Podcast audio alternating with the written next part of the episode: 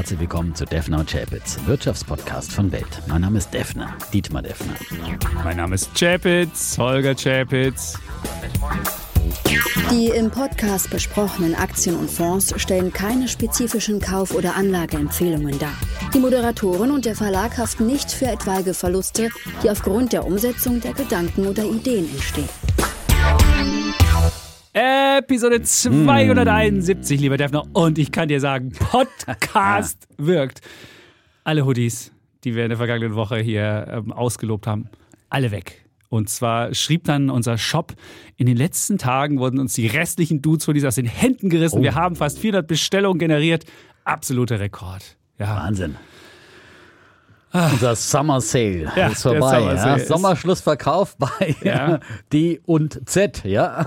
Genau. Und die, die äh, Schwarzen sind besonders äh, begehrt natürlich, weil da nur weniger äh, gedruckt worden waren. Also ich das ist wirklich ein sehr, das ist ein sehr rares ja, Stück. Sammlerstücke, ja. Also demnächst wahrscheinlich bei eBay schießen die Preise nach oben. Ja. So ist es. Und ihr habt es übrigens unter Einkaufswert bekommen. Also diese 1995 war unter Einkaufswert. Was man aber daran sehen kann und was sich auch, äh, wenn hier irgendjemand, äh, ein Werbemensch zuhört, man kann über Podcasts sehr schnell, sehr schön verkaufen. Und ich frage mich jedes Mal, warum wir hier immer noch nahezu werbefrei senden. Es ist nicht so, dass hier ein Mäz- Mäzen unsere Arbeit übernommen hätte und uns hier kostenlos alles bezahlt, sondern ähm, wir haben durchaus einen Vermarkter. Aber irgendwie, weiß ich nicht, scheint der noch nicht das richtige Mittel gefunden zu haben, um Werbung hier zu präsentieren. Gut. Ähm, Tja. Ja.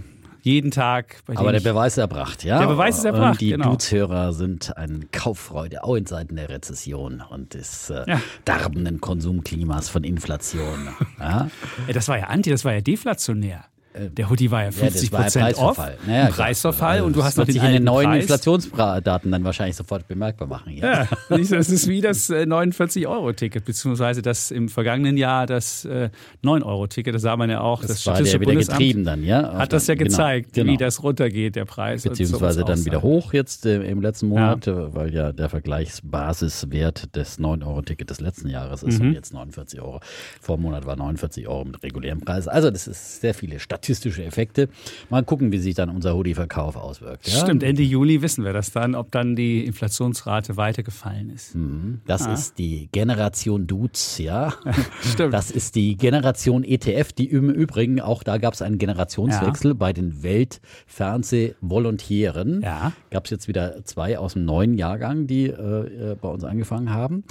Und den einen habe ich an der Kaffeemaschine getroffen, da sagte er, ich kenne dich, ich kenne auch deinen Spitznamen. King of Techno Shroud. und hat sich sofort geoutet. Er hat sich geoutet als Defner und Chapitz-Hörer. Ja. Ja. Der erste Volontär, der unseren Podcast gehört hat und der erste Volontär, dem ich nicht mal die drei Zauberbuchstaben ETF erklären muss, weil ich habe ja bisher wirklich jahrzehntelang, Ah. wenn ich mit unseren Volontären, also den Auszubildenden, die ähm, äh, den Beruf des Fernsehredakteurs anstreben und hier dann unter anderem eben an der Axel Springer beziehungsweise Axel wie, äh, Tech, wie heißt unsere Freetech Akademie? Academy, Freetech, Freetech. Ja, Freetech, äh, Wie Free Empower, wie Empower Free Decisions. ja, free, free. Ja. Free, alles free. Free. Willy und äh, Ja. Tech. So, ähm, äh, die ja da quasi ihrer Grundausbildung, um es mal so zu sagen, dann natürlich dann in den jeweiligen Redaktionen, in dem Fall jetzt die Fernsehredakteure sind bei uns so. Und die erste Generation, äh, zumindest ähm, 50 Prozent, ja. Mhm. Die anderen 50 Prozent, äh, die Kollegin Theresa, die kriegen wir natürlich auch noch zum ETF-Sparplan. Das ist gut. Ähm, und bisher musste ich immer alle quasi auf einer Kaffeefahrt an die Börse in Frankfurt bekehren. Dann, Leute, macht einen ETF-Sparplan. Und beim letzten Mal hatte ich ja auch 100% Trefferquote innerhalb von zwei Wochen. Ja, also Echt? ja, Hast du? das ist der Verkauf. Defner ja, wirkt. Ja, der Defner wirkt. Ja, Ja. Also, also wer immer noch keinen ETF-Sparplan Ja. hat, ja, und hier zuhört, ähm, sollte dringend einen machen. Zumal es das wirklich Basisanlage, wir sagen es immer wieder. Ja. Und, weil dann, äh, der Kollege Tim sagt ja dann auch gleich, ja, ich habe ETF-Sparplan, Vorbildchen und so weiter, aber auf Jumia bin ich nie reingefallen. Ich gesagt, Moment mal, um eins klarzustellen, oh, auf deine Empfehlung Jumia. Und dann habe ich gesagt, nein, nein, um eins klarzustellen. Ja. Also Empfehlungen machen wir hier überhaupt keine. Äh, Außer den ETF-Sparplan. Den würde ich sogar von Empfehlung ETF-Sparplan, Da können wir mal von der Empfehlung Ja. sprechen. Ne? Aber auch das immer auf eigenes Risiko. Natürlich sind es Aktieninvestments, die, Mhm. die auch schwanken und äh, nicht. Äh, aber das können wir äh, guten Herzens empfehlen. Und wer die Empfehlung nochmal nachvollziehen möchte, wie unsere äh, äh, letzte Standardfolge zu dem Thema war die 244. Das rate ich dir. dir. Ja. ja. Äh, da haben wir, wir alles Grundlegende nochmal zu ETF-Anlagen, also breit gestreut in Aktien weltweit über ETFs äh, erzählt. Wer sich da noch schlau machen möchte äh, und noch nicht dabei ist bei den ETF-Jüngern.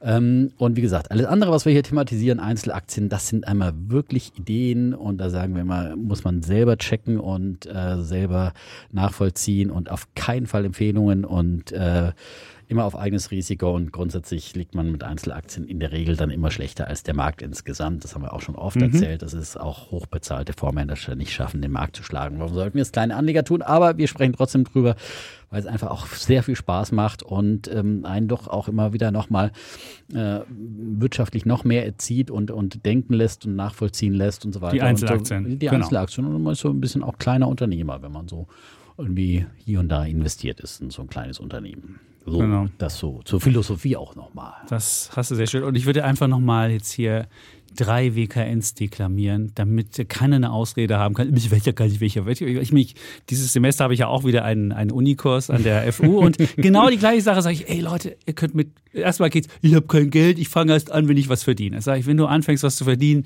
das muss sofort losgehen. Und dann äh, sagt er, kein Geld, sage ich 25 Euro, das wird funktionieren. Nur gut.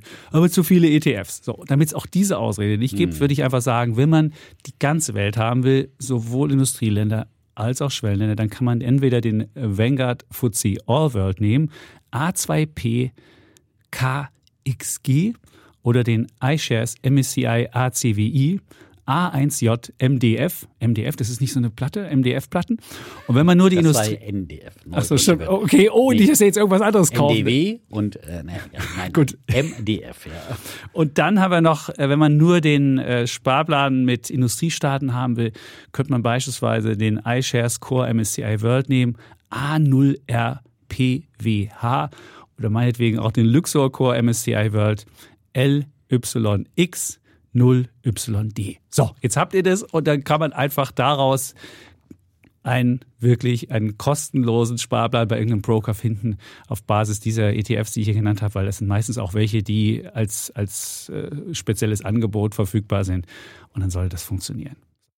Jetzt haben wir dieses bekehrt. Sehr, sehr gut. Haben ja. wir nochmal hier Menschen hoffentlich in die, in die Sommerpause entlassen, dass sie, dass sie das noch gemacht haben. Also das macht man noch vor dem Sommerurlaub, damit, ihr es gleich, damit ihr es gleich wisst. Genau nicht auf die lange Bank schieben, weil sonst äh, gibt es immer wieder eine neue Ausrede. Ne? Sofort mhm. Konto eröffnen, Depot eröffnen und dann wenige Tage später ist man handlungsfähig im wahrsten Sinne des Wortes. Sehr gut. Und wir hatten die letzte Woche ganz viele Bücher, da wollten eigentlich viele nochmal eine Liste haben. Hast du noch die Liste mit deinen Büchern? Weißt du noch, was es war? Ich kann es nochmal sagen. Also, ja, bitte. Nee, obwohl, nee, kann ich dir jetzt auswendig. Ich weiß es äh, nicht. Peter Lynch war mit dabei. Ja. Mit äh, der so einen Schritt voraus, ja. glaube ich. Dann hatte ich die Biografie äh, von äh, Steve Jobs, die autorisierte äh, mhm. Biografie. Walter Isaacson ist der Autor. Dann hatte ich ein ETF-Buch, das neu erschienen ist. Da müsste ich tatsächlich nochmal nachschauen. Du kannst ja mal deine nochmal erzählen. Ja. Derweil. Gut, ich, ich würde jetzt noch eins, ich würde noch eins dazu nennen, was, was mir noch. Ach so, dazu jetzt wieder. Ja, weil ich, weil ich ja am Wochenende war ja äh, Erik Potzowait da und der hat noch eine kluge Biografie dazu. Biografien sind ja wirklich ja. immer clever, weil man da so viel draus lernen kann. Und er hatte die Biografie von Charles Schwab und die heißt, damit ihr es auch wisst, Invested. Ja, investiert. Ja, das investiert, könnt ihr auch genau, über euer Charles Leben schreiben, wenn ihr jetzt einen ETF-Sparplan habt, dann ja. ja. seid ihr mit dabei. Ja. Invested. Und dann kann man die auch so eine Biografie. Und ich habe noch ein cooles Hörbuch jetzt gehört, da geht es um Debatten zwischen Welten von Juli C. Da gibt's so einen so äh, Austausch zwischen einem äh, Feuilletonisten aus Hamburg und einer Frau, die in Brandenburg äh, Bäuerin geworden ist und äh, eine, eine ähm, ehemalige LPG jetzt, äh, jetzt vorsteht und die so ein bisschen die gesellschaftlichen Debatten in Briefform machen. Und das kann man als Hörbuch, ist das wirklich gut.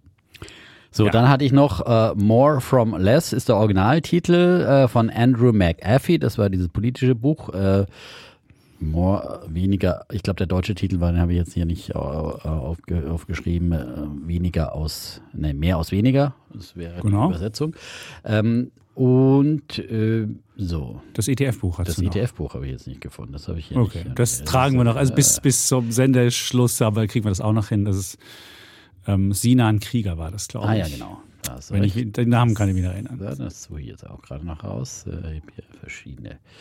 Ich war jetzt darauf auf diese Fragen nicht. Ja, das war eine Frage, die jemand schrieb, so, oh, könnt ihr noch mal sagen, weil ich habe es überhört. Aber Ja, jetzt hört, also, das- hört man hier Sinan wieder. Krieger, in der Tat. Und das Buch heißt ganz einfach. Moment. Ach, lange angekündigt.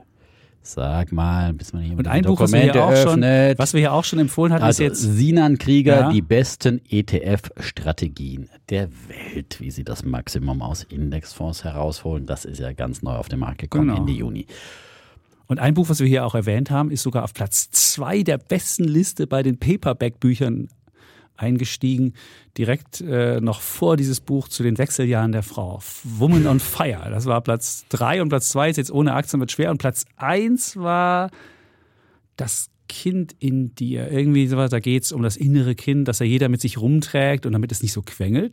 Mhm. Kannst du wohl Strategien? Äh, wenn du das Buch gelesen hast, kriegst du dein quengelndes Kind, was in dir immer mal Oh, das quengelt. mal ein Buch für einen Chapitz, oder? Ganz genau. Das, weil das innere Kind kommt immer wieder raus und quengelt. Und je nachdem, wie deine Erziehung äh, stattgefunden hat, quengelt es lauter oder weniger laut. Und dann kann man das mit so einem Buch heilen. Oder kannst du mir das ruhig stellen? Ich war auch schon mal auf so einem Management-Seminar. Wo, wo Mit dem inneren auch, Kind? Nein, wo es dann wurde auch mit verschiedenen Kindern dann äh, man assoziiert, welcher Typ man ist. So, ja. Okay. Ich war auch so ein bisschen freies Kind, ja. Du warst das freie Kind? Bisschen, ja. Aber ein bisschen. Und dann muss das freie Kind immer wieder auch an seinen erwachsenen Ich Ah. appelliert werden und so. Und dann kann man immer, muss, willst du, du musst das freie Kind und es gibt Uh. Ja. dann das trotzige Kind und das freie Kind. Und du musst immer versuchen, dann diese Kinder bei ihren, dann in das Erwachsenen-Ich zu bringen. Irgendwie so war das, ja, glaube ich, ja. Also, Das Oh. hast du bezahlt oder war das Nein, eine nein, das hat der Fortbildung? Sender bezahlt. Ja. Ach so, eine Ja, das Fortbildung. ja, das ich war habe mal eine Fortbildung gemacht, da musste ich, einem, musste ich ein Pferd rückwärts äh, gehen lassen. Und Ein echtes Pferd. ein echtes Pferd. Das war so eine, auch so eine Management-Kram. Und also was ich geschafft habe, so ein Pferd um mich drum rumlaufen zu lassen, weil da muss man nur ein bisschen Stimmung machen. Aber wenn du ein Pferd rückwärts kriegen willst, dann musst du dem Pferd eindeutig signalisieren, Alter, jetzt geht's hier rückwärts. Und darfst nicht so wie der jetzt auf das Pferd einquatschen, weil das Pferd denkt sich so, Alter, nee, rückwärts laufe ich nicht. Ich laufe nur rückwärts, wenn, ich, wenn du das richtig vormachst. Und ich habe es wirklich nicht geschafft, das Pferd rückwärts zu bekommen. Und da wusste ich, ich werde nie ein Spitzenmanager. Ich kann immer die Leute domptieren, also das Pferd um mich drum kannst rum, das funktionierte gut. So zack, zack, zack, ey, Alter, renn, renn, renn, renn. Das hat funktioniert. Aber wenn ich ein störrisches Pferd nach hinten, das hat nicht funktioniert. Tja, Tja. Was das aussagt, ich weiß es nicht. Da muss man auf jeden Fall, äh, da gab es welche, die haben einfach so dem Pferd gesagt, so, rückwärts, also oh- ohne viele Ansage. Und da merkte ich auch, die beste Erziehung geht manchmal, oder wenn man jemandem was vormachen will, ohne viel reden, einfach nur mit Machen. Ja, Vielleicht ich oder es mit, heute auch mit anders machen. ähm, mentaler Stärke. Also Oder das. Pferde sind ja sehr sensibel. kriegen ich bin das ja auch mit. kein, kein Reiter, aber ich bin einmal so in Brasilien, da waren Ja. wir auch so im, wo so in so einem Naturcamp unterwegs, haben einen kleinen Reitausflug gemacht und so, ich habe mich da draufgesetzt, sofort war ich mit dem Pferd eins. Das ist gut. Mit ja, und es gab andere. Ja, Hat's auch einen Huthof? sowieso Natürlich, ja. Ja, sehr gut. Äh, es gab ja auch andere, die dann einfach, Ja. mit denen ist einfach der Gaul durchgegangen, im wahrsten Sinne des Wortes. Und weil das Pferd spürt, wenn du Angst hast, wenn du unsicher Mhm. bist und so weiter. Und, äh, und ansonsten, du dich da einfach selbstbewusst draufsetzt. Also, so, eine, ich will jetzt hier nicht der Pferdeflüsterer. Das ist der Pferdeflüster. Aber ich glaube, aber das ist oft mit, mit Tieren und so weiter. Das ist, muss einfach. Hunde sind da auch. Wenn, Hunde du, wenn du auch. irgendwie ängstlich vor so einem Hund steht Genau. und der kommt an und bellt, das ist immer schlecht. Wenn du da einfach stehen bleibst und sagst, Alter, ist mir doch egal, wenn du mich anbellst, ist das immer besser. So, genug Küchenpsychologie hier. Ja. Defner und Chapitz, Küchenpsychologie Ja, von Welt. Anfänger, ja, genau. Das ist sehr gut. Ach ja. Ja, ähm, genau. Generation ETF, äh, die hatten wir. Ja, Hab wir könnten auch Namen- gleich zu Bullen und Tim, kommen, äh, Den Shoutout oder? für Tim gemacht, aber ich Tim gesagt Ja. eigentlich den Namen, ja? Ja. Ja. ja. Äh, können auch, wir müssen auch nicht lange drum rumquatschen. Nee, heute können wir äh, weil auch wir einfach haben mal- ja auch viel zu diskutieren, dass wir, dass wir wieder überziehen hier. Nee, das wollen wir nicht. Heute wollen wir nicht überziehen. Heute wollen wir einfach mal hier pünktlich den Sack zumachen. Ja, da fange ich quasi an. Ja, ne? muss ja. Ja. Mit Bulle oder Bär? Mit Bulle oder Bär. Fange ich mit Bär an, ja. Also äh, man sich mal ein bisschen erstmal aufzuregen, ja, auf Betriebstemperatur zu kommen. Das ist gut, das ist gut. Mein Bär der Woche geht an Andi Scheuer, den größten aller Verkehrsminister, den wir in Deutschland. Der größte? Der größte. Der größte. Ja, der zumindest äh, äh, mit dem äh, größten Ausgang. Der, will man sagen, der der größte Steuerverschwender unter, unter den ähm, Verkehrsministern. Denn diese Woche gab es ja, nicht diese Woche, letzte Woche war das schon, die Rechnung 243 Millionen Euro ähm, kostet dem Bund jetzt äh, die gescheiterte Pkw-Maut, die eben äh, an die Steuer zu verantworten hat. Ähm, 2019 ist dieses Infrastrukturprojekt ja gescheitert und äh, Vertragspartner waren ja CTS Eventim und Kapsch Trafficcom AG, zwei AGs, ja. CDS, glaube ich, ist danach äh, erstmal abgefallen, äh, äh, weil mhm. ursprünglich war ja auch die anvisierte Summe deutlich höher. In diesem Streit ursprünglich hatten Eventim und Kapsch äh, 560 Millionen Euro Schadenersatz gefordert. Mit 243 kann man jetzt also sagen, der Bund kommt noch relativ günstig raus, aber sie haben halt dann eben sich doch eingelassen ähm, auf, ähm, ja, auf äh, quasi einen Vergleich und wollten eben diesen Rechtsstreit nicht ewig in die Länge ziehen. Und ähm, ähm, weil es da auch andere Beispiele gab, dass man da auch dann ewig lang äh, rumprozessieren kann und dann letztendlich nur Anwaltskosten verbrennt. Und äh, auf jeden Fall war es dann am Ende ein unrühmliches Ende dieser Pkw-Maut, die ja die CSU zu einem großen Wahlkampfschlager gemacht hatte, 2013 im Bundestagswahlkampf. Und äh, es fing an mit dem Verkehrsminister Alexander Dobrindt und später dann eben Andreas Scheuer. Äh, die wollten äh, diese Pkw-Maut auf äh, allen Fernstraßen durchsetzen. Und ähm, dann äh, Ende 2018 hatte Scheuer dann äh, mit den Unternehmen äh, hier äh, vertraglich vereinbart, ein System bis 2020 aufzubauen für zwölf Jahren. Und äh, das 2,1 Milliarden Euro sollte die Projektgesellschaft ähm, dafür erhalten. Und ähm, ja, und das Ganze wollte man ja dann vor allem mit Ausländern. Das war ja die populistische Geschichte, war ja, man wollte endlich mal die Ausländer zur Gerechtigkeit. Ne? Genau. Jeder, die, der im Urlaub die Holländer, im Sommer die immer wegfährt. durch Deutschland fahren. Nicht nur die. Ja. Du ja. fährst durch Italien und musst an jedem Ja, Häuschen und- zahlen. genau. Was ist denn das? Österreich. Oder Frankreich? Genau, das oder, war so ein bisschen diese, diese Idee. Aber das Ganze wurde ja vom ähm, ähm, Österreich hat äh, und die Niederlande haben vor dem EuGH dagegen geklagt und äh, haben 2019 dann Recht bekommen. Und äh, das Problem war, dass Herr Scheuer aber vorher schon Verträge unterschrieben hatte, äh, noch bevor eben äh, das überhaupt rechtskräftig ko werden konnte, dieser Plan. Und äh, wohl wissend, dass eben ähm, dieses EuGH-Urteil anstieg, weil er sehr überzeugt war, dass äh, das Gericht zugunsten der deutschen Mautpläne entscheiden werde. Und deswegen wollte er den Vertrag so schnell wie möglich. Äh, und die haben sich die Unternehmen dann auch in den Prozess erinnert. Und ähm, die Unternehmen haben gesagt, ma- mach doch mal langsam und warten wir doch. Die haben ja wirklich aktiv angeboten äh, im Scheuer, lass uns noch mal warten, bis wir diesen Vertrag abschließen. Es steht ja dieses EuGH-Urteil an. Aber nein, Scheuer wollte das wirklich über den Zaun brechen. Und äh, dazu gestern bei uns bei Welt TV der, der Staatsrechtler Professor Böhme-Nessler im Studio. Und da ging es jetzt auch um die Frage, kann man denn eventuell den Scheuer dann äh, regresspflichtig machen? Und ähm, also der Böhme-Nessler ähm, hat äh, gesagt, das ist wirklich krass. Also die, die, das Versagen von Scheuer liegt halt vor allem darin, dass er grob fahrlässig gehandelt hat, weil eben er ähm, nicht auf die Vertragspartner gehört hat und äh, abgewartet hat, wohl wissen, dass ein Urteil ansteht, sondern es eben vorher übers äh, Bein brechen wollte, übers Knie brechen wollte. Und ähm, eben das wäre das grob fahrlässige an ähm, an diesem Aspekt und äh, normalerweise äh, würde da äh, es auch eine Art Regresspflicht geben, äh, aber es gibt dafür eben keine gesetzliche Grundlage, dass Politiker, Spitzenpolitiker regresspflichtig genommen werden, selbst wenn sie grob fahrlässig handeln. Und bei Beamten oder sowas gäbe es das. Bei Spitzenmanagern gäbe es sowas auch. Da gibt es ja auch schon immer wieder Beispiele in Vorstandschefs wirklich äh, Fehlentscheidungen, dass sie dann auch zur Kasse gebeten werden. Aber in der Politik gibt es äh, sowas nicht. Und da muss man sich, finde ich, schon fragen, äh, warum es sowas nicht gibt und dass man da schon auch, also äh, bei solch grob fahrlässigen Entscheidungen äh, dann äh, zumindest irgendwie auch äh, Politiker beteiligen sollte. Ähm, sicherlich nicht, dass sie jetzt den ganzen Schaden dann äh, quasi äh, haftbar machen, äh, sind, aber, ähm, aber bei wirklich grob fahrlässigen Entscheidungen äh, wieder quasi alle Warnungen äh, finde ich, müsste da einfach auch, äh, müsste da auch eine Möglichkeit da sein, dass eben das Geld des Steuerzahlers nicht, nicht wirklich quasi schon fast, da muss man schon fast von Untreue sprechen. Auch vielleicht nicht im juristischen Sinne, aber das ist schon ähm, ein, wie gesagt, äh, grob fahrlässig hat es der Verfassungsrechtler genannt und das ist, glaube ich, genau der richtige Begriff dafür. Äh, und deswegen, Andi Scheuer, man darf, muss man immer noch mal dran erinnern an die großen Verdienste, ja. Ähm, und äh, wie gesagt, ausgehend von der populistischen Politik, äh, die man da unbedingt dann so schnell wie möglich durchsetzen wollte.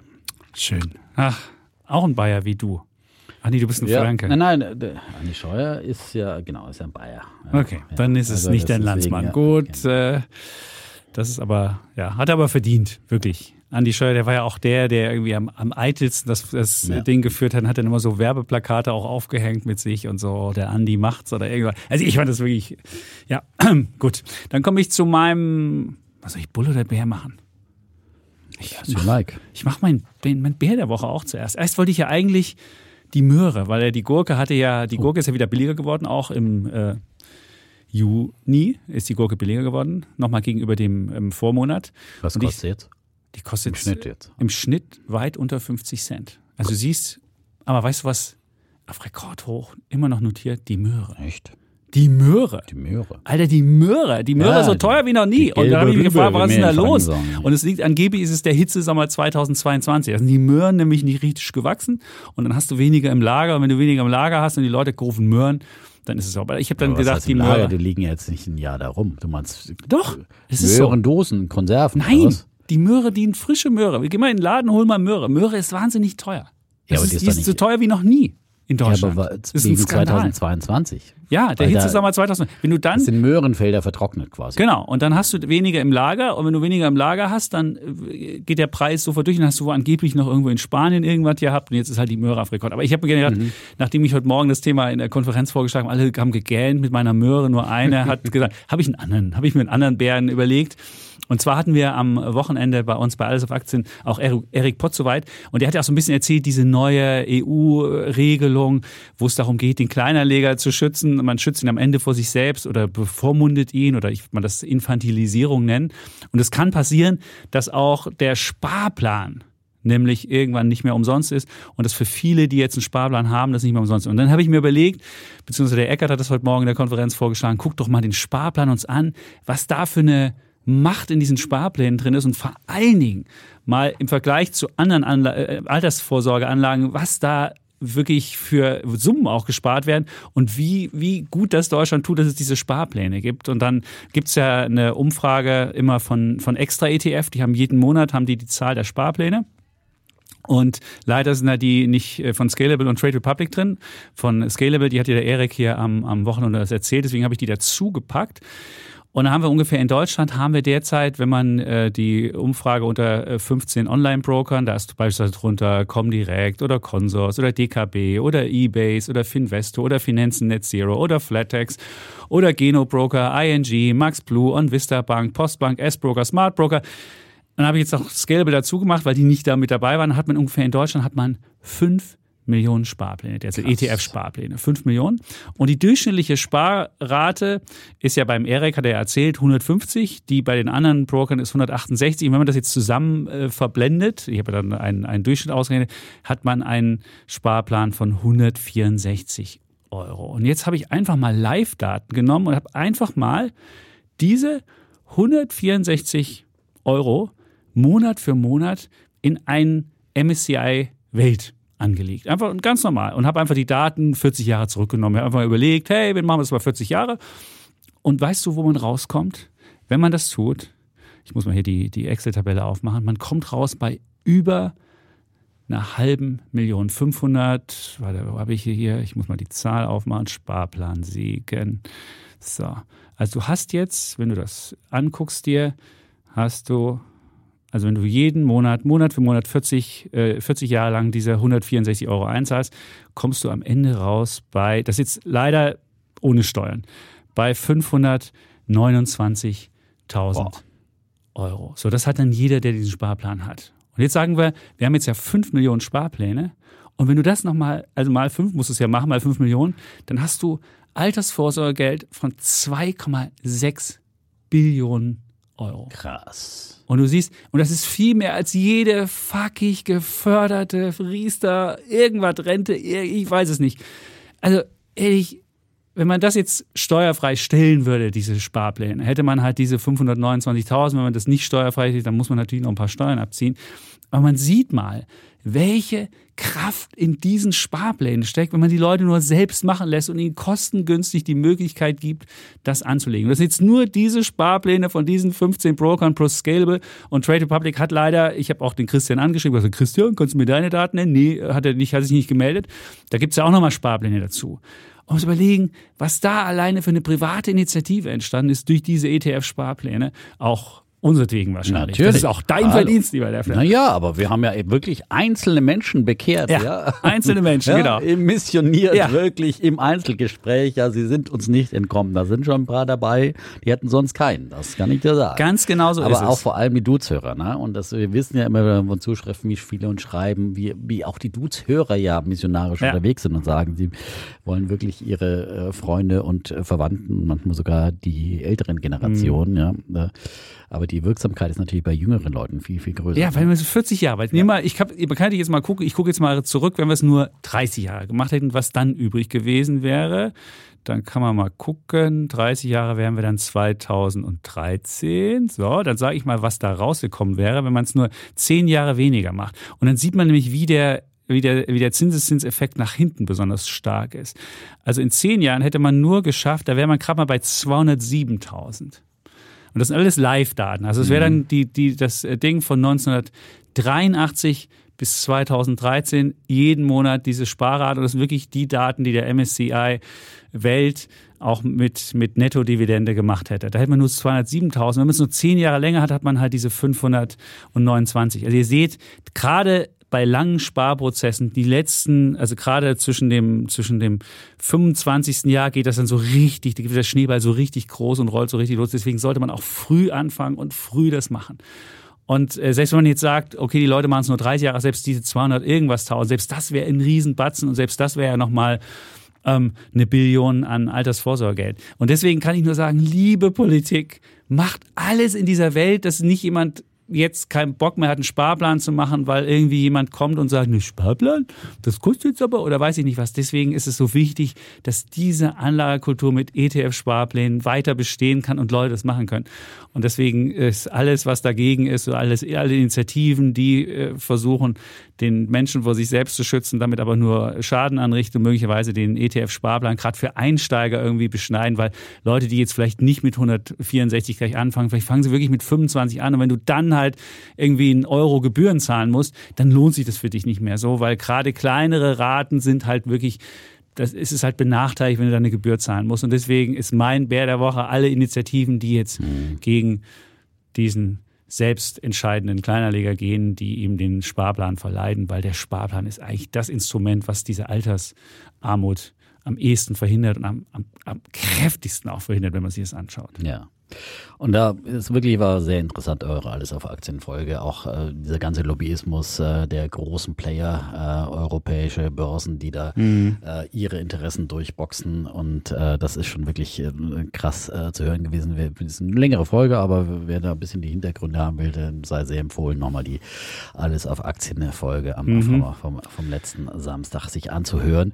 Und ich finde es halt auch krass, diese, weil ich meine, wir haben ja auch oft schon hier über Verbote und und äh, Regulierung und so weiter gesprochen. Und äh, man äh, kann immer über alles äh, sprechen. Aber in dem Fall, das ist ja wirklich, wofür, wovor muss jetzt da der Anleger geschützt werden, frage ich mich. Ja, es ist, ist ja jetzt, es ist wirklich nur, äh, es ist ja zum Wohle der Gesellschaft auch, wenn wir das fördern, dass eben Altersvorsorge betrieben wird und dass weniger Leute in Altersarmut sind am Ende des Tages. Und deswegen muss man doch alles tun, es zu fördern und nicht den Leuten Steine in den Weg zu legen. Das ist ja was anderes, äh, ob man jetzt über, keine Ahnung, Rauchen im Auto debattiert oder was auch immer. Ähm, aber ich will jetzt um Gottes Willen diese Debatte nicht oh, aufmachen. Oh, Nein, aber ja, es ist letztendlich, ja, äh, ja äh, aber äh, Freiheit und Selbstbestimmung ist, ist ganz, ganz wichtig und äh, aber nur, wo andere geschädigt werden, äh, also und äh, muss sollte der Staat vielleicht irgendwie da mal eingreifen, ähm, aber aber nicht, äh, wo man so maximal vielleicht mal selber eine Fehlentscheidung trifft, ja. Und ich meine, der Erik hat ja schön erzählt hier das Beispiel Eheschließung, ja. ja da gibt es keine keine Risikobelehrung. Genau, vorher, da gibt es keine ja? Ehe und da ist ja wie äh, viel da ist, wie, die Risiken sind viel viel höher, sowohl für Auswirkungen fürs Vermögen wie alle anderen anderen so Auswirkungen auch oder äh, Kinder kriegen, ja und so weiter. Ich will Gott äh, keine Anregungen hier an den Staat auch noch einmischen soll. Unterschreibt da. Jede, weiß ich, 40 Prozent der geschlossenen Ehen werden wieder geschieden, so als mhm. Risikobelehrung, so wie bei der CFD-Handel. 70 Prozent genau. der Menschen machen Verlust. Beim Standesamt ja. kommen dann erst nochmal diese Dinge. Risikobelehrung, wissen Sie, was Sie tun? Sich bewusst, ja? Gut, da wird man auch nochmal gefragt. Das stimmt schon. Also da wird schon nochmal, ja, ja. wird schon nochmal gefragt, ob er aus freien Stücken jetzt da das sitzt. Schon. Gefragt oder ob wirst da du schon, aber wird nicht nochmal so genau. Diese ganzen Negativbeispiele oder was auch immer. So. Du kriegst keine Schockbilder zu ja, Gesicht, genau. wo sich die Leute im Rosenkrieg streiten, so weiß ich nicht. So, äh. ja, dieses Ehepaar. Ja, schau. genau. Ja, ach, wunderbar. Ja.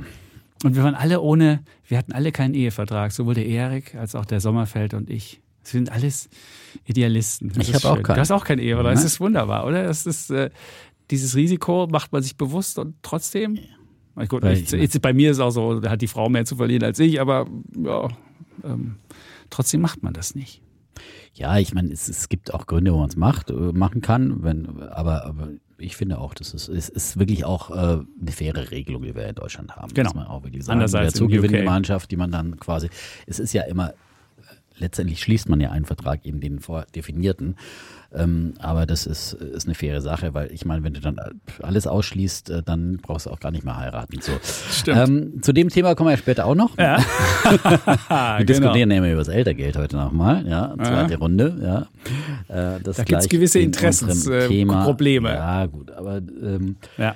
Vielleicht machen wir es nicht nur auf, auf der persönlichen Ebene, sondern. Aber, es, ist, aber, es, ist, aber es, ist, es gibt eine Umfrage, die. Es gab ja eine Umfrage auch von, von, von Seaway vergangene ja, lass Woche. Lass es uns doch dann gleich machen. Ja, ähm, und da kam halt raus, dass 70 Prozent der Leute gegen, ja. gegen die, die. Aber das stimmt natürlich nicht. Es sind nur, es sind nur 53 Prozent, die für Abschaffung sind. Und dann aber, wenn du es mal runterbrichst, sind halt die Leute, die selbst schon Kinder gehabt haben, das sind halt die, ja. die sagen, oh, kann man doch auch, braucht man nicht mehr. Das ist, da ist man das doch das eigene Geld, ist einem dann näher als äh, ähm, ja, andere. Ja gut, Sachen. aber von daher ist es ja ähm, umso bemerkenswerter, weil äh, es heißt ja immer, aber lass es uns doch ja, am Blog stimmt. diskutieren, bevor wir es wieder so auseinanderreißen. So, ich habe auch noch einen Bullen der Woche. Hast du? Habe ich. Oh, Hab ich, bitte, ja. her damit. Ähm, eine Aktie, die mir äh, neulich wieder in der Wirtschaftswoche vom 30.06. ins Auge, die ich mir dann mal zur ja. Seite gelegt habe. Und ähm, ähm, die, äh, wo ich dachte, Mensch, ja, die musste man sich wirklich wieder anschauen und die ist wirklich billig geworden. Hatte ich auch immer wieder lange Zeit im Portfolio.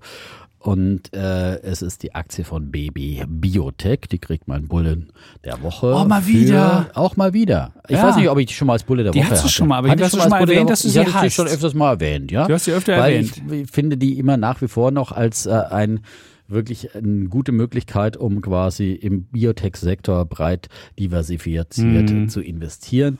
Und im Prinzip ist es ja eine Beteiligungsgesellschaft, äh, die eben im, Biotech-Sektor investiert und das äh, so, so sehr, ja. Ich ja. guck mir die gerade an. Ja, du guckst sie dir gerade an Aha. und ich sage dir, es ist billig günstig geworden, ja, weil es ist in der Tat ist sie aktuell, um es gleich mal äh, bei 41,60 Euro und sie war im Hoch äh, 21 äh, bei äh, ungefähr doppelt so hoch, ja. Mhm. Hat sich ungefähr halbiert und ähm, das ist ja jetzt eben nicht kein Einzelplayer, keine, keine äh, Biotech-Bude, die nicht profitabel ist, äh, sondern eben ein, ein breit gefächerter Fonds. Es ist im Prinzip wie ein Fonds, bloß dass man den Vorteil hat, äh, man muss keinen Ausgabeaufschlag bezahlen, wenn man diesen Fonds kauft. Und natürlich gibt es da auch quasi Managementgebühren, die dann natürlich aus den äh, äh, äh, Erlösen und so weiter dann ähm, bezahlt werden müssen und Kosten, die da anfallen aber eben äh, äh, nicht, nicht so wie bei einem Biotech-Fonds, dass da alle möglichen, was weiß ich, Banken und was auch immer mit verdienen.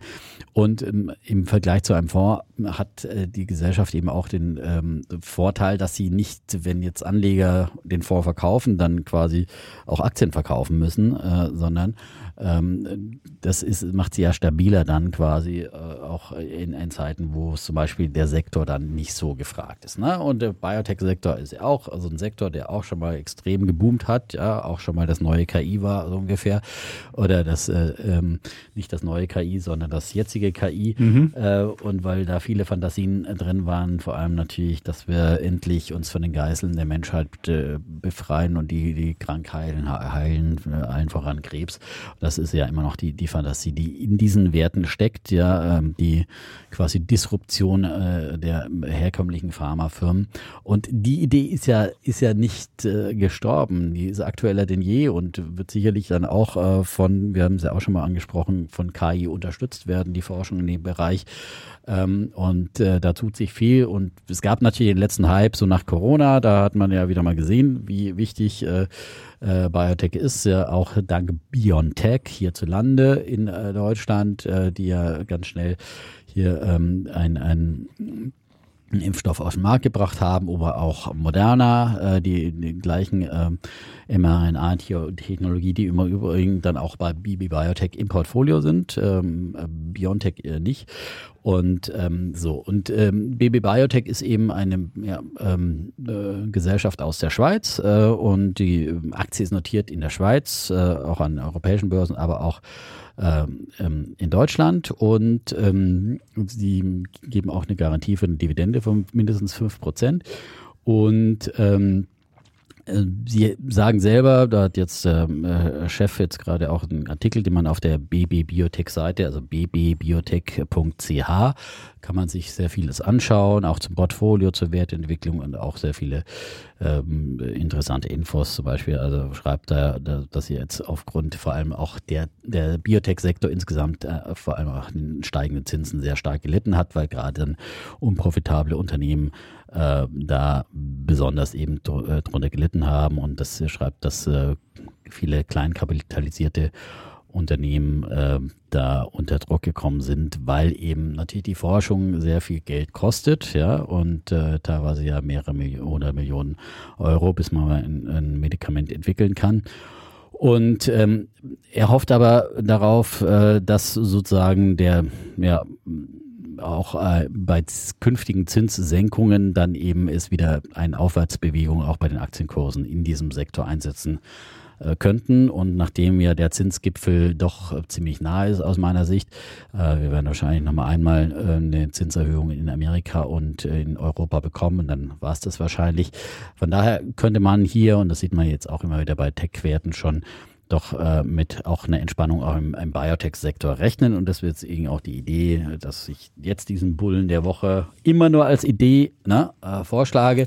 Ähm, aber wie gesagt, äh, um breit diversifiziert hier einzusteigen, ist es vielleicht sogar diese Aktie besser als irgendein Biotech-ETF äh, oder was auch immer, weil man hier auch ein bisschen mehr aktives Management dabei hat und sehr viel äh, Know-how auch. Und sie konzentrieren sich ja in ihrem Portfolio schon auch wieder auf ähm, ähm, hauptsächlich auf ähm, profitable Unternehmen und solche, die an der Gewinnschwelle äh, stehen ähm, und ähm, 36 ähm, Prozent zum Beispiel sind profitabel, dann sind 44,7 Prozent sind finanziert bis zur Gewinnschwelle oder haben schon ein Produkt auf dem Markt. Zumindest die Hoffnung, dass sie das sind. die Hoffnung, ja gut, äh, klar, nach den Prognosen logischerweise. Mhm. Aber es ähm, so, und wenn sie dann schon ein Produkt haben, ist es ja auch äh, leichter zu berechnen. Dann haben sie noch Unternehmen mit 14,7 Prozent, die äh, in der Pipeline, die finanziert sind bis 2025 darüber hinaus und äh, dann kurzfristig finanziert nur bis 2023, 2024 haben sie nur 4,4 Prozent.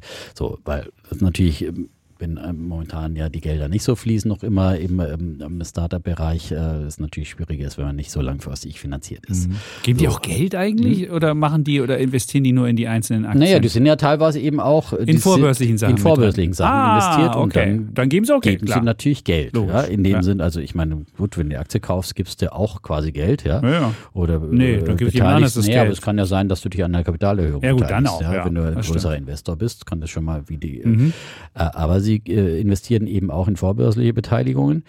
Und ähm, ja, das Interessante an der, an der Aktie ist jetzt momentan, dass die ähm, auf äh, quasi, ähm, wo habe ich es denn eigentlich? Jetzt muss ich. Ich könnte schon mal sagen, dass sie 7% Dividendenrendite hat, obwohl die Dividende Genau, aktuell- reduziert worden ist. genau. Aktuell sieb- äh, 6,9 Prozent. Mhm, Hammer. Also genau. ist schon nicht Und schlecht. Das ist schon mal sehr, sehr gut. Ja. Und vor allem, sie wird aktuell bewertet günstiger als das Net Net, Asset Asset, Value. Value. Ja. Das ist bei gestern 10.7. festgestellt worden mit 41,90 Euro. Mhm.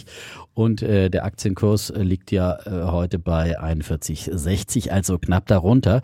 Und historisch wurde die eigentlich immer, weil man ja sagt, okay, da ist ein aktives Management dahinter und da kann man eigentlich äh, eine Überbewertung bezahlen. Teilweise war die schon 20 Prozent über Net Asset Value. Das ist also die eine Fantasie, dass hier äh, die, die Bewertung wieder äh, so einen gewissen Aufschlag gibt zum Net Asset Value auf, äh, auf die Bewertung der einzelnen Unternehmen.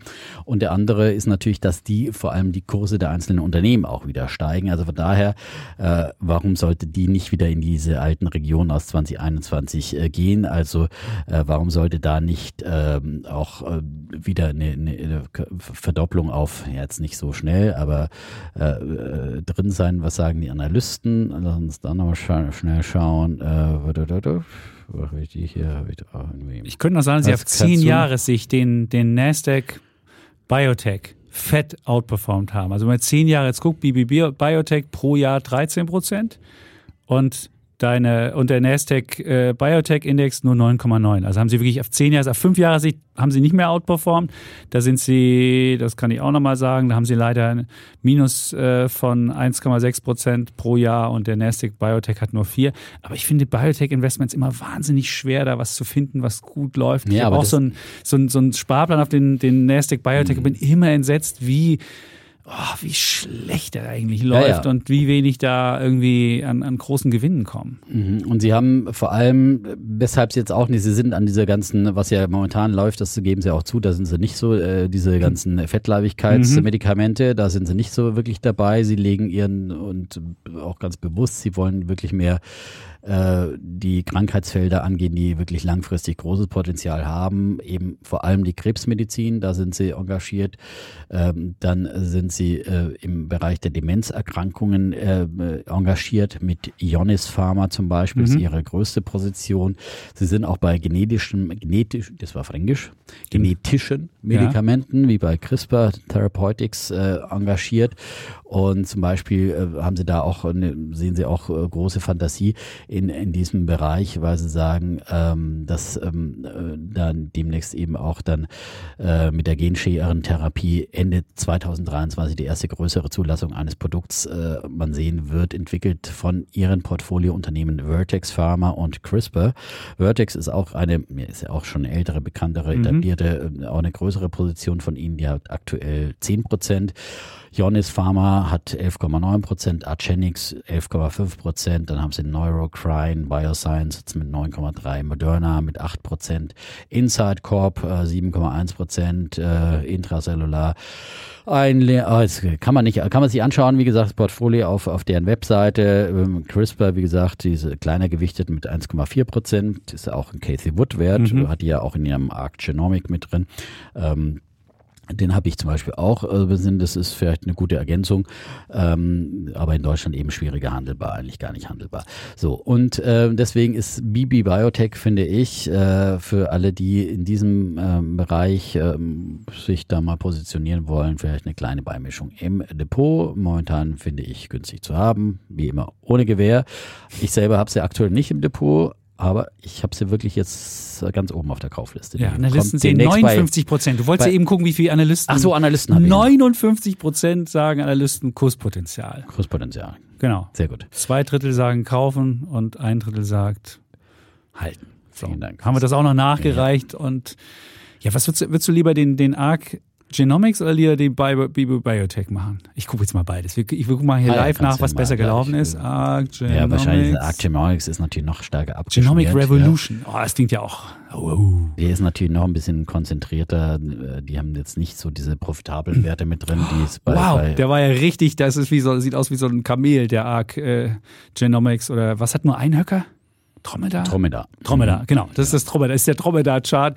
Der ging richtig hoch. Der Arc Genomics war schon 300 Prozent im Plus, ist jetzt wieder ungefähr gleich auf mit dem, mit dem Biotech. Also das ist die, das ist die äh, volatile Das ist die Version. spekul- die spekulative Version klar, des, ne, des weil anderen. Die eben auch viel mehr unprofitabel haben und so weiter. Ne? Ja, ja, aber irgendwie- man weiß nie, welche, welches Vehikel man nimmt, um da mitzumachen, weil da muss ja durch AI auch Monster was passieren. Und die Idee ist ja auch, man kann viel günstiger jetzt mit, mit, mit AI was, was testen und, und es müssen die Medikamente, die dann rauskommen, die müssen viel billiger sein und man muss es, aber irgendwie sieht man das in den Kursen noch nicht und mich Ja, ja. wundert das immer. Und, ja, ähm, so schnell geht's halt dann auch nicht, weil vor allem das, das Entscheidende sind ja auch dann wieder die langfristigen Zulassungsverfahren. Die werden ja, die werden ja deswegen auch nicht revolutionieren, weil am Ende musst du die, die Zulassungen am, am Patienten machen äh, über mehrere aber klinische erkennen, muss doch Studien. schneller gehen. Ja, das schon, aber ich meine, wie gesagt, wenn es so einfach wäre, das ist sicherlich, dass man da im, im Bereich der äh, Genforschung mehr durch, aber ich meine, da Mhm. gab es früher auch schon äh, Hochleistungscomputer, die das äh, rechnen konnten. Also ich meine,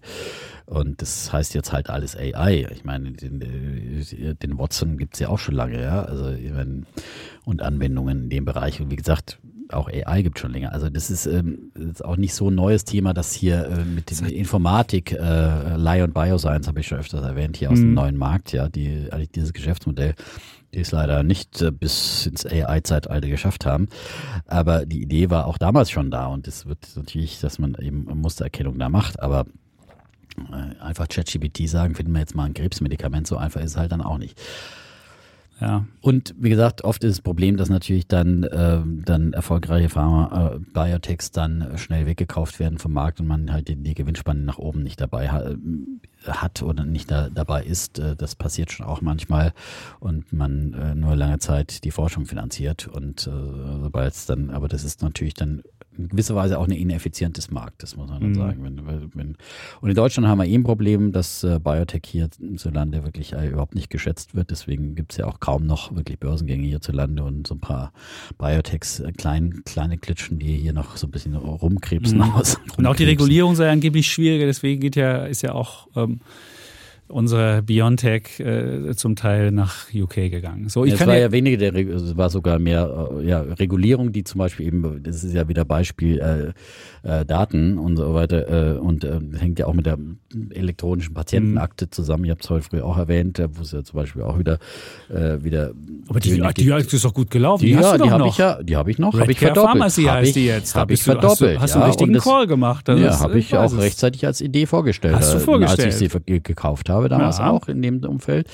Ähm, der sollte eigentlich auch jeder verdoppelt haben, der Der der ist. Idee gefolgt Der der ist. Idee gefolgt Ja. ist, ohne, unverbindlich. Ne? So ist es. Es gab auch schlechte Aktien, aber das war mal eine von Das war eine innerhalb, das war ja letztes Jahr und, und ich habe sie, glaube ich, sogar nochmal Anfang des Jahres auch nochmal bei den Ich glaube, da hat sie auch nochmal, hat sie auch noch mal einen Kudos so, bekommen. also das ist eher äh, Ja, eine- und ich kann ja sagen, die Artificial Intelligence gibt es seit den 1950er Jahren mit Alan Turing. Der hat nämlich diesen berühmten, der ja auch für den Turing-Test steht.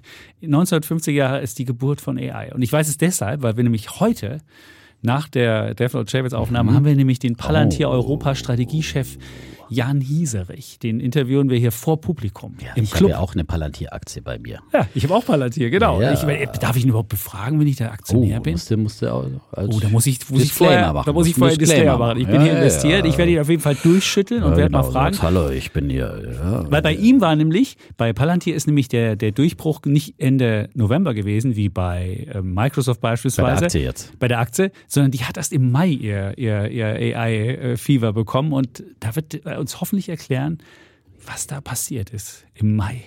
Ja. Ja. Oh, Von hm. wegen Buy in Mai und bleib dabei. ja, also das ist ja aber meine Devise. Genau. Die Aktie hat sich mehr Sell als, May, mehr ja. als verdoppelt. Alle, die seither. Sell in May gemacht haben in diesem Jahr, ja, schauen ein bisschen in die Röhre. Ja? Hat nicht so gut funktioniert, oder? Nee. Okay, gut. Dann komme ich mal zu Ja. meinem, zu meinem äh, Bullen. Ich habe äh, einen Bullen, da bist du, glaube ich, auch Kunde. Kunde, oder? Kann das sein? Mein Bulle ist nämlich Smart Broker. Ja, das ist sogar ich in der Tat. Habe ich ja schon ist- mal mich geoutet, ja. Das ist Also, eine Aktie auch. Ich habe verschiedene heißt- auch, verschiedene Ja. Anbieter, aber ähm, unter anderem beim Smart Broker habe ich eine. Da habe ich auch mal, aber irgendwann kam dann eine CD-ROM zu mir nach Hause geschickt. Also erstmal musste ich drei Monate warten, dann kam eine CD-ROM und dann stand irgendwie, Sie sind Kunde bei DAB oder irgendwie BNP Paribas und ich dachte so, was bin ich? Und dann habe ich diese komische CD-ROM in der Hand gehabt und gesagt, nee, komm, das muss ich nicht haben. Und deswegen bin ich nie, bin ich nie Smart Broker Kunde geworden. Die Aktie war ja früher Wall Street Online, heißt jetzt Smart Broker und ist mein Bulle der Woche. Und ich erkläre dir jetzt, lieber Dietmar, warum das möglicherweise ein Okay. Blick wert ist, diese wunderbare Aktie, die jetzt Smart Broker heißt und früher Wall Street Online war. Ähm, Weil Smart Broker macht nämlich jetzt den Smart Broker Plus Move. Und ich weiß nicht, wenn du auf der Webseite mal bist, kannst du auch schon mal so ein bisschen sehen, was da passiert. Nämlich, die, die brechen ins digitale Zeitalter Oh. auf. Ich meine, gibt es zu 2023, ist jetzt nicht ganz frisch, die Idee ins digitale Zeitalter aufzubrechen, Naja, aber, aber immerhin besser nötig. spät als nie. Weil ich habe ja schon oft erzählt, die, die Plattform sieht Ja. ja, immer noch aus, die war ja früher DAB-Kunde. Ja, Ja, genau. äh, Und das sieht ja immer Deswegen noch aus die wie in den CD-ROM. 90ern. Ja. Deswegen Es auch die CD-ROM. Ja, ich sag ja. Und jetzt kommt's aber. Jetzt Ah, wird das jetzt richtig ja. schick. Die haben ja erst ihre, ihre Seite Wall Street Online, die ist ja auch schon ein bisschen gebrushed worden. Die sieht auch ein bisschen hübscher aus jetzt.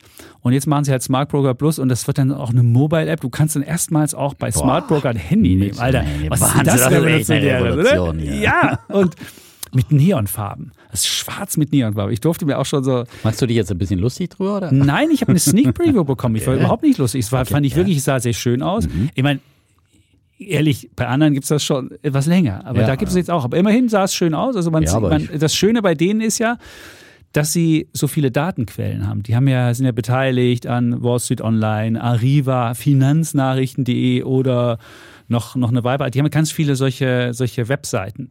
Und da haben die ganz viele Daten, die haben Community-Daten, also die wissen meist diskutiert, meist gehandelt, meist hier, meist da. Und das wollen sie jetzt, das konnte ich jetzt leider noch nicht prüfen, ob das wirklich so ist. Diese Daten wollen sie intelligent auch in deinen Smart Broker Feed mit reinpacken. Und dann hättest du auch zu deinen Aktien immer, was da gerade diskutiert wird, was da gerade Phase ist und so weiter. Also das wäre schon mal eine Sache, die schon mal positiv ist. Und du hast, weil die so viele Datenquellen haben, jetzt so auch viele, viele äh, Daten. Und du hast ja den Vorteil bei Smart Broker im, im Gegensatz zu den äh, klassischen Neo-Brokern, Du kannst ja auf diesen GetEx oder Lang und Schwarz oder bei TradeGate bei denen handeln, kannst du ja auch an etablierten Börsen bei denen handeln. Also du kannst Xetra machen, geht bei Scalable auch, ja. Aber bei beispielsweise, wenn man Trade Republic hat, geht's nicht. Und man kann beispielsweise auch an der Wall Street, an der Nasdaq und so weiter kann man auch handeln und das relativ günstig. Also sie verbinden die eine Welt die Neo-Broker-Welt haben natürlich nicht so viele kostenlose Sparpläne. Du musst bei einer Mindestorder brauchst du 500 Euro, kannst halt nicht umsonst äh, handeln mit, mit 10 Euro oder so, ähm, sondern du musst halt dann schon größere Orders haben. Und äh, du kriegst halt auch nicht so viele ETF-Sparpläne umsonst, sondern du kriegst halt nur, glaube ich, ich glaube 26 oder 27 und die sind alle von, von BNP Paribas. Also da gibt es jetzt nicht so viele. Also da geht noch mehr. Aber es sieht halt cool aus. Und was mich halt überzeugt hat, nicht nur, dass sie jetzt endlich mal in die, in die neue Welt aufbrechen und mal eine coole Experience haben, sondern dass die Aktie so wahnsinnig günstig ist. Ich habe mir mal angeguckt, wie viel die wert ist. Also die kostet an der Börse 146 Millionen gerade mal. Und äh, wenn man sogar den Netto-Cash abzieht, hat man sogar nur 139 Millionen. Dann kann man sich ja mal an, angucken, wie viele Kunden haben die und wie viel Geld haben die. Also die haben beispielsweise 267.000 äh, ähm, Konten und haben ähm, äh, einen, einen, Kundenwert von, wo habe ich es stehen? Das durchschnittliche Depot ist 75, nee, ist, wo hab ich bin ich hier genauso versch 34.000. 34.000 ist das, ist das durchschnittliche Depot und sie haben z- 9,2 Milliarden ähm, Euro unter Management. Und da muss man ja wirklich sagen, das ist, wenn man das jetzt mal ausrechnet, die, die, die Marktkapitalisierung auf diese Assets under Management, dann sieht man, wie günstig die sind. Und dann sieht man, dass sie 0,0 1 kosten. Und wenn man beispielsweise ähm, jetzt Flatex de Giro anguckt, die haben, auch das habe ich mal rausgesucht, die haben 2,5 Millionen Kunden und rund 40 Milliarden an, an Vermögen, dann sieht man halt, dass sie denen gegenüber halb so teuer nur sind an der Börse. Liegt natürlich auch daran, dass ein Großteil der Aktien von Smart Broker bei dem, bei dem Großaktionär, bei Herrn Kölmel liegt. der immer, äh, der, der schon, nee, Kolbinger heißt er nicht Kölme. Kölme war, Kölme der, war von, der Kinowelt. War der Kinowelt, genau. Ja. Kolbinger war das. Der hat damals ja auch von Axel Springer die Wall Street Online zurückgekauft. Die gehört ja mal zu 75 Prozent Axel Springer. Und der hat die zurückgekauft. Das ist natürlich immer ein Problem, wenn man so einen Großaktionär drin hat mit 54 Prozent, dann kann man nie dann ist halt Übernahmefantasie ist schwieriger bei so einer Geschichte. Oder man kann nie gegen diesen Großaktionär irgendwas machen und das natürlich immer unter unter ähm, Governance-Gesichtspunkten schwierig. Und was auch schwierig ist, es gehen nur ganz wenige Aktien um. Also die wird nie eine sein, die jetzt ein großer Fonds mal kauft. Also es hat immer nur so ein kleiner Leger Zock und man muss es irgendwie schaffen, da, bevor man irgendwie ähm, die Aktie richtig zum Laufen kommt, muss, müssen da Institutionelle mit drin sein. Denn dann gibt's auch eine Coverage. Bisher ist es so, die Analysten, die die covern, die werden bezahlt von Smart Broker, was auch blöd ist. Ich meine, die meisten haben, also es gibt Kaufen drauf mit einem Kursziel von 14, die notieren ungefähr bei 9. Also ist auch äh, von Monega. Es gibt andere, die haben Kursziel 10 oder Kursziel 12. Aber insgesamt wird da schon ein großes äh, Aufwärtspotenzial auch gesehen. Aber es ist halt gekauftes Research. Auch das ist immer ein Makel. Und das Risiko ist auch, wenn du jetzt in die neue Smart Broker Plus Welt übergehst, dann musst du dein Konto migrieren von der BNP zu Baderbank. Also die machen bei der Baderbank dann dein Konto auf und du musst das dann irgendwie nochmal verifizieren und musst da nochmal so mit Post äh, mit, mit, mit Ident am, am, am Telefon machen, ja. Videoident. Und das kostet nochmal dich zehn Minuten oder Viertelstunde. Da kann natürlich auch sein, dass da nochmal ein paar Leute verloren gehen bei. Aber, ja, aber du kannst das alte ja behalten, oder? Ich weiß es nicht, was passiert, ob du, wenn du beim Alten bleibst, ob du dann irgendwann verstoßen wirst? Mhm. Das ist eine gute Frage. Das habe ich gar nicht Dafür gefragt. So Siehst du, da kommt der Top, ne? die Dinosaurier. Ja. Nee, du willst ja auch die neue ja, aber coole. willst du ja dann. Du willst ja das neue ja, coole haben und insofern ähm, die Aktie macht natürlich auch, hat natürlich auch den Vorteil, diese ganzen äh, Finanznachrichten, ähm, Websites, die machen ja auch, spielen ja auch Werbung, Werbegelder ein und so weiter. Es geht nicht nur ums Brokerage, sondern es geht auch um, um diese Sachen, die du die man ja auch mit dazu nehmen mhm. muss. Das ist ja ein Vorteil zu Flatex Giro, die gar nicht diese, diese ganzen äh, Portale haben, wo man ja auch noch zusätzliches Geld macht. Insofern ist es meines Erachtens eine sehr günstig bewährte Aktie, die allerdings, ja, ich weiß nicht, wie sie wachgeküsst wird, weil sie halt nur so geringe Umsätze hat. Das sind viele Aktien, die einfach das ist ja auch ähm, bei meiner Home-to-Go-Aktie so, bei der, bei der, das ist ja auch, die Aktie kräbelt ja auch vor sich hin, weil einfach da nicht genügend, äh, nicht genügend ähm, Umsatz drin ist, dass da, dass da ähm, mhm. große Fonds reingehen. Und das ist bei denen auch das Problem. Ich weiß nicht, wie man das lösen kann, aber auf jeden Fall eine spannende Aktie, eine spannende Idee, jetzt äh, das äh, Smart Broker Plus zu machen und vielleicht kriegen die dann auch äh, mehr Kunden. Die haben auch den, die wollen 75.000 neue Kunden jetzt gewinnen bis äh, äh, von 2024 an mit ihrem neuen Ding. Und ähm, ja, wenn man die reinen Zahlen anguckt, sind sie halt sehr günstig bewertet. Ja, und deswegen. Und sie haben ja schon mal im, nach Corona-Aktienboom oder im, im Corona-Boom, ja. sind sie auch schon mal bis auf fast 30, 28, 40 sowas gestiegen, ne? Und jetzt sind sie bei 9,34 Euro. Also von daher ähm, zeigt es ja auch, wo es hingehen kann. Und wir haben ja damals auch über die rechtzeitig dann über diese ganzen aufkommenden äh, Broker-Aktien, die da mhm. ja einen Boom erlebt hatten, ähm, Baderbank im Übrigen als, als Partner ist ja dann ist ja auch eine aktiennotierte Gesellschaft. Genau, die kann man auch kaufen. Die auch mal relativ günstig äh, notiert sind. Also habe ich jetzt nicht aktuell auf dem Schirm, aber. Und weißt du, ähm, was die Durchschnitts, was die Durchschnittstrade bei Smart Broker ist? Was würdest du denken?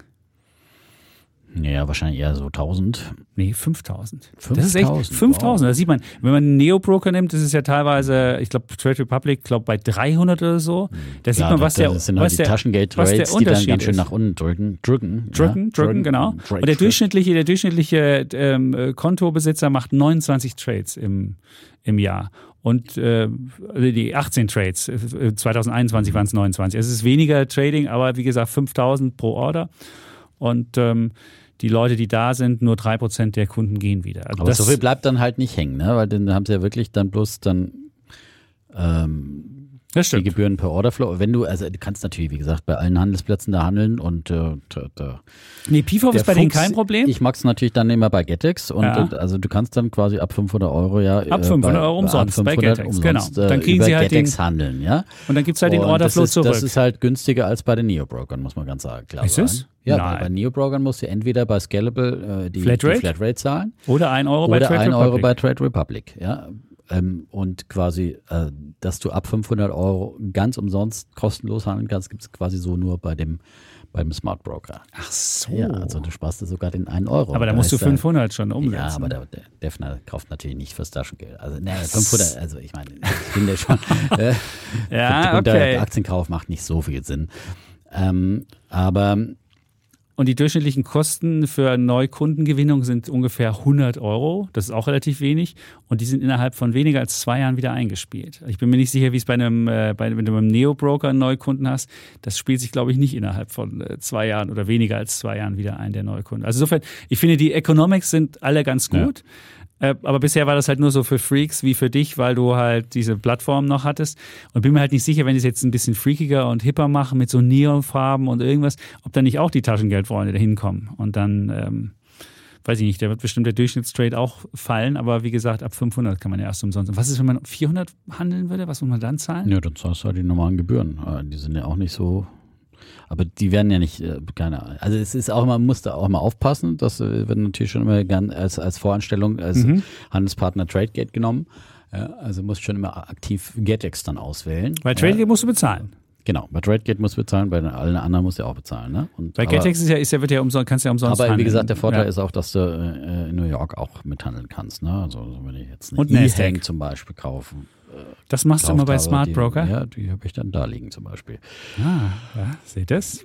Seht das. Seht Ähm, das? so. Und jetzt, also, wie gesagt, ja, die Aktie billig, mein Bulle der Woche. Aber wie gesagt, es ist, wenn das, selbst wenn was billig ist, wenn da keiner richtig handelt. ja, sie müssen ja auch ganz schön investieren. Es kostet, ich meine, sie, sie sind jetzt nicht äh, für ihren Umbau und so weiter, das haben sie ja lange hinausgeschoben, auch weil es Geld gekostet hat und der, der Aktienboom erstmal zum Erliegen gekommen ist. Ne? Also ähm, kostet schon Entwicklungskosten auch für so eine kleine äh, so eine kleine Bude, wenn du das plötzlich alles, äh, alles äh, umbaust äh, und ähm, trotzdem weiter äh, quasi in dem Preiswettbewerb mit bestehen willst. Äh, das ist nicht so ohne und haben natürlich nicht die, die Summen zur Verfügung, wie sie äh, Scalable und, und Trade Republic von ihren Investoren haben. Das ne? stimmt. Die auch nicht börsennotiert sind und so weiter. Also das ist schon, da muss man auch dann im Wettbewerb mithalten können. Ne? Ja, die holen jetzt halt nur nach, was die anderen schon haben. Also Ja, genau. gesagt, und der Free Cashflow ist noch lange, lange, lange, lange negativ. Ich gucke gerade mal, wie weit das hier noch bis 2024. Dann soll sogar mein kleiner positiver Free Cashflow sein. Also insofern. Insofern kann man sich mal anschauen, aber wie gesagt, du hast ja darauf hingewiesen, ähm, ähm, nicht äh, besonders großer Streubesitz und eine geringe Marktkapitalisierung. Das heißt, äh, streng limitiert nur ordern, wenn man Mhm. dieser Idee folgen möchte, weil da ein paar Orders dann schon auch einen ganz schön Ausschlag geben können und dann lieber auch mal ein bisschen abwarten. Ja, muss man nicht sofort. Nee, auf keinen Fall. Wenn man sieht, um 15.09 Uhr, also wenn wir gerade aufnehmen, 23 Stück, wenn da gehandelt. 23 Stück. Dann hatte man 14.50 Uhr immerhin 400 Stück mal. Oder 14.46 Uhr 200 Stück. Da sieht man, wie wenig da umgeht. Und wenn man dann irgendwie eine Order über, weiß ich nicht, weiß nicht, 100 Stück machen würde, hat man teilweise dann wahrscheinlich so fünf, in, in fünf Tranchen wird das dann ausgeführt. Auch das ist eine komische Sache. Naja, also wie gesagt, gut. Mhm. Sehr schöner Bulle. Ja. Kommen wir zur Diskussion. Nehme ich schon. doch auch gleich auf meine Liste hier. Ja. Wenn's mal wieder Zumal kannst du für deine eigene Aktie dann handeln. Ich hatte, kaufst du dir ich, dann ich hatte Weißmann? sie eine Zeit lang, aber dann Ja. ist sie wirklich so schlecht performt, dann habe ich sie einfach ähm, rausgeschmissen. Habe ich die ganzen äh, Broker-Aktien und alles, was ich so, ich hatte ja auch Baderbank und was äh, lang und schwarz, was man sonst noch in Deutschland haben kann in dem Ja. Bereich. Ne? So viel, äh, sind Da ja gibt's so, viel. Das waren ja alles die Möglichkeiten, wo man dann eben auch dem, und die sind ja eben so schnell hochgeschossen. Wir hatten damals auch rechtzeitig, ich erinnere mich noch gut an diesen Podcast-Ausgang. Weißt du doch, damals ja, Ja. dass wir auf rechtzeitig auf Ja. den bevorstehenden Börsenboom hingewiesen haben. Ja, muss man sagen. Stimmt. Wir sind schon oft auch wirklich sehr, sehr früh dran. Und ich habe sogar bei Lang und Schwarz rechtzeitig die Definite-Strategie gemacht und habe, als ich das Ding 100% mehr als verdoppelt habe, die mitnehmen, 100% mitgenommen und alles, was ich da jetzt noch habe, läuft nicht Ist- so gut, aber das ist geschenktes Geld. genau. Da fühle ich mich gut. Ja, Ja. genau. Und das kann man dann auch mal liegen lassen. Da kann man auch Ja. mal mit das, äh, dann eine Delle aussetzen. Ja, Ja, aber das ist schon sehr Börsenboom kommt dellig. Bestimmt, ja. Aber es hängt, wie gesagt, schon immer von insgesamt von so einem äh, einem Börsenboom. Und wir hoffen jetzt mal, dass es nicht immer 20 Jahre dauert, wieder bis, bis der nächste Börsenboom kommt. Ja. So, und außerdem wird ja die ETF-Generation ist ja auch wirklich gekommen, um zu bleiben und vorbildlich hauptsächlich in, in ETFs investiert. Das haben wir ja vom. Und hat natürlich Lang und Schwarz nicht so viel von. Ja, genau, natürlich, klar. Verdienen die nicht so viel, aber für die, für die Anleger ist es auf jeden Fall besser. Ja, ja? So. man statt also letztendlich freuen wir uns ja lieber, wenn die Anleger reich werden, als wenn der Smart Broker reich wird. Ja? Sehr schön gesagt. ja, top. So, jetzt so. kommen wir zum Thema. Jetzt kommen wir zum Thema. Also, das musste nochmal nachbesprochen werden. Ja, wir ja. haben letzte Woche schon mal, ähm, das äh, hat der Kollege Chapitz schon angerissen. So aus der Hüfte. Ja, so. aus der Hüfte geschossen. Das war eben, nicht gut. Ja, na, ja, das war jetzt okay. Nein, also meine, meine Einschätzung war total falsch. Also ich habe ja gesagt, mhm. Elterngeld wird keiner mehr kriegen und es ging nicht darum, dass keiner mehr kriegt, sondern es kriegen. Hattest du gesagt, keiner? Nein, keiner Echt? war jetzt übertrieben, habe ich gesagt, viele werden es nicht mehr kriegen, aber es geht ja nicht um viele, es geht um eine, eine kleine. Ja, ja es geht um eine kleine ja. Äh, Gruppe und äh, trotzdem die Frage, äh, haben es die noch verdient oder nicht. Ja, und äh, genau, du hast ja letzte Woche schon auf meinen möglichen Interessenkonflikt hingewiesen, dass ich einen möglichen Kinderwunsch noch habe und dass ich äh, möglicherweise über der äh, dieser betreffenden Gehaltsgrenze bin zusammen mit meiner Frau. Ja, also es verdient ganz kurz nochmal. Verdient ich so viel hm? oder verdienst du so viel? Also das, ich verdiene natürlich mehr, weil ich älter bin, ja. Aber ja. Ähm, auch meine Frau verdient nicht schlecht und ähm, so. Und ähm, aber ich so. Und äh, es geht darum, äh, dass ähm, eben die Pläne von Frau Paus, der Familienministerin, äh, wahrscheinlich jeder schon mal gehört hat. Äh, ähm, Elterngeld ähm, soll eben begrenzt werden, äh, weil sie angeblich sparen muss, weil ihr das Finanzministerium aufgetragen hat, zu sparen. Und Nicht angeblich, sie muss sparen. Sie muss sparen. Ja. Sie muss sparen. Ja. Genau, sie muss sparen. Sie muss sparen. Genau, sie so. muss sparen. Und jetzt hat sie halt gesagt, ja, spare ich halt jetzt, daran. Jetzt hat sie gesagt, so, und jetzt soll es Elterngeld eben nur noch für Einkommensklassen geben bis zu 150.000 Euro äh, pro Paar zu versteuerndes Einkommen. Und ähm, daraufhin gab es jetzt doch auch wirklich sehr, sehr viele Reaktionen. Hätte man ja gar nicht gedacht, weil angeblich sind ja so wenige nur äh, betroffen. Das heißt ja immer von, keine Ahnung, drei bis fünf Prozent, die da tatsächlich dann äh, da betroffen sind. Ähm, aber das sind ja unterschiedliche Rechnungen. Frau Paus sprach erstmal von 60.000 Paaren, die betroffen ähm, wären. Ähm, das ähm, IW hat mal hochgerechnet, dass das auf jeden Fall über 400.000 äh, Paare schon allein von den bestehenden Paaren, die noch einen Kinderwunsch haben können, die diese Einkommensklasse sind, sind über 400.000 Paare. Und auf der anderen Seite muss man jetzt wirklich auch nochmal alle alle Singles und alle, die potenziell noch in, in Zukunft äh, betroffen sein könnten. Also da ist natürlich, erweitert sich dieser Kreis auch ganz schnell auf noch viel, viel mehr Betroffene. Das zeigt zum Beispiel auch eine äh, Petition, die von der Frau Pauster, einer Unternehmerin, die hat sich dieses Themas ja angenommen, sehr ähm, öffentlichkeitswirksam, in, auch bei uns bei Weltfernsehen und überall anders im, im Fernsehen und ähm, auf Social Media hat die ähm, eine, ganz schnell eine Kampagne und äh, ein ähm, eine Abstimmung, eine Unterschriftenaktion bei change.org äh, organisiert und binnen weniger Tage 500.000 Unterschriften gesammelt. Also wenn da so wenig nur betroffen sind, ist es schon wirklich, finde ich, eine starke Leistung, dann äh, da 500.000 äh, Unterschriften zu sammeln. Und äh, das ist das eine. Und die Umfrage, die du genannt hast, ja ungefähr zwei Drittel sagen, ja, das ist richtig, dass das abgeschafft wird. Aber dann sind ja immerhin ungefähr ein Drittel noch, die sagen, ja gut, äh, finden es nicht so richtig. Und wie gesagt, wenn man sagt, das sind ja nur diese Reichen, die da angeblich betroffen sind, diese Besserverdiener und so weiter, ähm, dann gibt's ja da doch vielleicht sowas wie eine Solidarität.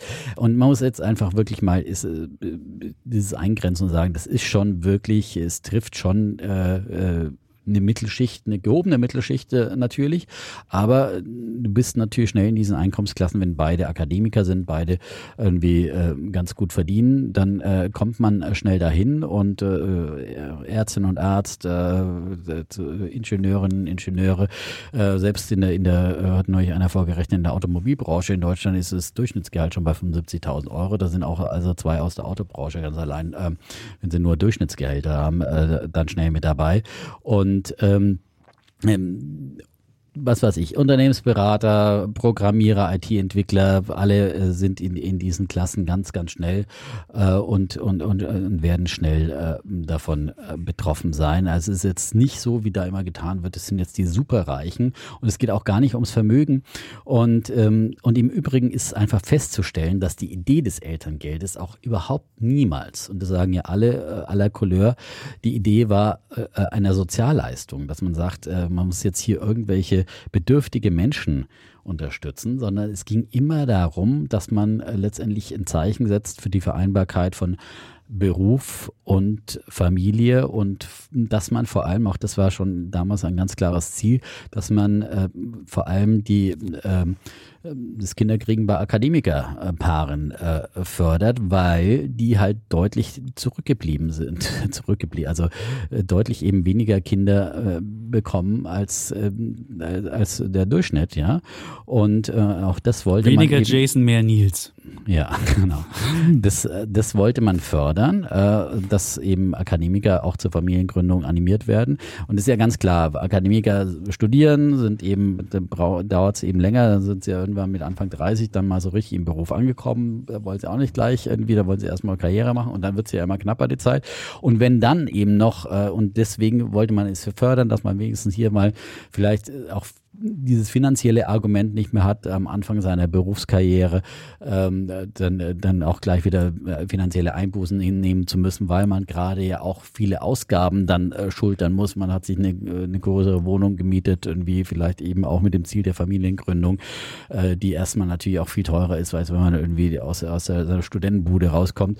Ähm, man, äh, man hat andere Ausgaben, viele müssen sogar noch was, was abstottern, keine Ahnung, fürs BAföG oder was auch immer. Man hat auf jeden Fall wahnsinnig viel in seine Ausbildung investiert und verdient jetzt zum ersten Mal ein bisschen Geld. Was andere, äh, die Ausbildung ihre Lehre... umsonst übrigens. Ja, ja. Das ist das Faszinierende. Ja, ja, genau. Und ich man muss ja auch mal sehen, über diese ganzen Verteilungsdiskussionen, andere verdienen dann schon, äh, haben schon eine halbe Generation dann Geld verdient, wenn sie irgendwie mit, mit 16 in die Lehre gegangen sind und irgendwie mit 18 irgendwie schon ordentlich Geld verdienen. Ähm, und irgendwo äh, auch zum Beispiel leben, wie wie gesagt, ich komme ja auch vom Land und weiß, dass man da auch viel, viel günstiger leben kann. Da haben die Leute ihr, ihr, ihr Häuschen und, und das ist irgendwie zu stemmen finanziell. Und in der Stadt kannst du ja kaum eine Eigentumswohnung leisten, weil die Preise ganz andere sind, weil die Mieten ganz andere sind. Ja, Da müsste man das auch in Relation setzen, die Einkommen.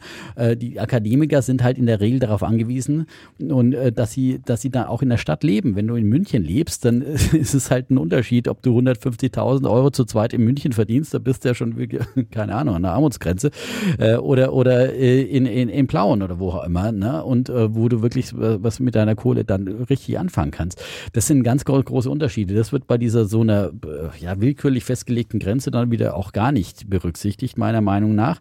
Und ähm, dann, wie gesagt, die, die Geschichte mit der Familiengründung. Das hat messbar funktioniert. Äh, das äh, nein, nein, es Statistisches Bundesamt. Ähm, ja, ich habe mir die Zahl angeguckt. Ja, bitte. Frauen mit akademischem Bildungsabschluss, ja. äh, gab es äh, Pressemitteilung, die zum mhm. Beispiel auch die Christina Schröder in ihrem Weltartikel äh, dann verlinkt hat. Ähm, Christina Schröder, wunderschöner Artikel. Würde ich bitte nicht, lest euch nicht durch. Also die Überschrift, Nein, die Überschrift ist schon weg. Ist, ist die Überschrift ist Mist, aber ansonsten ja. hat sie gut argumentiert und hat gesagt, sie war äh, ja auch beteiligt als Familienministerin und äh, ähm, und damals wurde angefangen, die Gehaltsgrenzen äh, zu, äh, zu, senken. Der erste Schritt war äh, die Kappung, weil man die Reichensteuer eingeführt hat und hat gesagt, ja, mehr als Reichensteuer, den können wir ja keine Eltergeber mehr bezahlen. Und damals hat sie schon geahnt, das wäre den Anfängen. Ähm, du meinst die 300.000 haben wir Nee, erst fing es mit den 500.000 an. So. Ja. 2011 wurde das mhm. Geld, Elterngeld, äh, vorher gab es anscheinend überhaupt keine Grenzung, dann äh, wurde es bei 500.000 versteuernden äh, gestrichen, mit Argument sozusagen Reichensteuer, können wir ja nicht irgendwie so. Und dann, sie ahnte schon, das ist ja immer, wenn man irgendwo anfängt mit Grenzen, dann wird es auf 300.000 äh, herabgesenkt und jetzt eben 150.000. Und, und wie gesagt, jetzt sind eben die, die jungen Paare auch, am Wochenende waren wir bei äh, Freund meiner Frau, er ist Unternehmens, auch so Anfang Anfang 30, äh, sie ist im medizintechnischen Ausbildungsberuf, ja, sind auch drüber, ja. Und What? Äh, ja, äh, das ist, du bist dann ganz schnell. Die sind über 190.000? Also muss nee, ja sagen. Nein, nicht 190.000. Es sind 190.000. 150.000 zu versteuerndes Einkommen. So. Zu versteuerndes Einkommen. Du musst ja. zwischen Brutto und versteuern. Ja, du hast jetzt viel genau. lange erzählt. Vielleicht kann ich noch okay, mal kurz die Sache. Mal. Okay. Ja. also, also dann fangen wir mal mit den angeblichen. Also das wird ja immer mehr. Also, was Nein. da. also man kann es ja, man kann ja überlegen, es geht ums zu versteuernde genau. Einkommen. Und das zu versteuernde Einkommen, was geht da, da muss man sich schon mal überlegen, was geht da weg. Da gehen schon mal die weg? individuellen Freibeträge weg. Ja, so. die sind ja gerade. Die sind 11.604 und zwar mal zwei. Klar, für ihn und für sie. So, dann haben wir schon mal 22.000 gehen schon mal weg. individuellen Freibeträge von 11.000? Freibeträge, du hast doch, du hast doch erst ab dann geht doch die Steuer erst los. zu versteuerndes Einkommen. Du hast doch, du hast doch Freibeträge unten. Freibeträge. Dann hast du Kinderfreibeträge. Nein, nein, ja kein Kinderfreibetrag 6.384. Die kommen auch noch dazu. Du kannst also noch ein paar Sachen dazu machen und dann kommst du raus. Du musst um überhaupt, um überhaupt in diese 150.000 Riege musst du 180.000 mindestens kriegen. Wenn ich jetzt noch, wenn ich jetzt noch, wenn ich jetzt noch dazu kriege, irgendwelche Vorsorgeaufwendungen, wenn ich irgendwelche sonstigen Sonderausgaben habe, und ich würde vermuten, der Unternehmensberater hat wahrscheinlich ganz nee. viele, ganz viele an, an, an Menschen, die rumlaufen und eben noch die Steuern so weit runterkriegen, dass das, das zu versteuern mehr. Du kannst heutzutage Nein. überhaupt nichts mehr absetzen von der Steuer. Wenn du, du hast individuelle Freibeträge und du musst 180.000 kriegen, damit du auf 150 kommst. So, das ist das Erste. So, um erstmal jetzt die, die 150.000, wo jeder rüberkommt und dann stellst du fest, es ist nicht so viel. So, und jetzt mal als zweites uns fragen, was sind die beiden Ziele dieses wunderbaren ähm, Elterngelds gewesen? Eins hast du ja schon gesagt, die Fertilitätsrate. Also wir wollen mehr Frauen pro Kind haben. Die ist tatsächlich gestiegen von 1,33 im Jahr 2006, das war ja vor dem Jahr, auf 1,58. Wobei man aber sagen muss, A, wir haben noch nicht die zwei geschafft. Und das, äh, und das Zweite, was man zur Fertilitätsrate sagen muss, es gibt keine Evidenz, dass es vom, vom Elterngeld kommt. Es gab ja auch irgendwann Kita, ähm, äh, besser Kita-Ausbau. Wir hatten auch Zuwanderung. Vielleicht kommt es einfach die höhere Fertilitätsrate auch, weil wir, weil wir mehr Frauen an Zuwanderung hatten, wo einfach mehr, äh, die mehr Kinder kriegen. Vielleicht liegt es auch aber daran und nicht am, am, am Elterngeld. Naja, also Fertilitätsrate, also um die, das ist das eine. Nein, und das ich zweite. wollte ja gerade noch erzählen, das ist. Es ging auch Fertilitätsrate, ging es auch dabei, aber natürlich. Es ging um die Akademiker. Ja, ich habe die Akademiker Fertilitätsrate, kann ich jetzt nicht sagen, aber, aber es ist kein, das kann man feststellen, da gibt es keine Evidenz dafür. Ja, aber das dann zweite, lass mich das nochmal ganz kurz sagen, ja. zu dem Thema Frauen mit Akademie, hat das Statistische Bundesamt äh, festgestellt, da äh, konnte ich nicht mehr zu Ende erzählen, Frauen Gut. mit akademischem Bildungsabschluss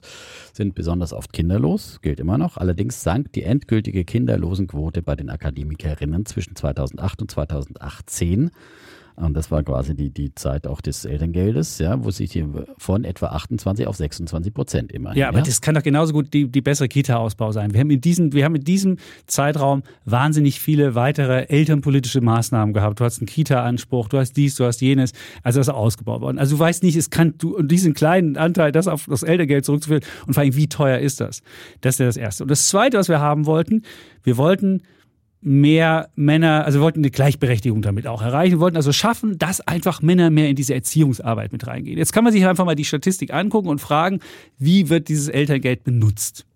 Und dann wird man feststellen, dass 75 Prozent der Männer nur ihre zwei Vätermonate nutzen. Ja?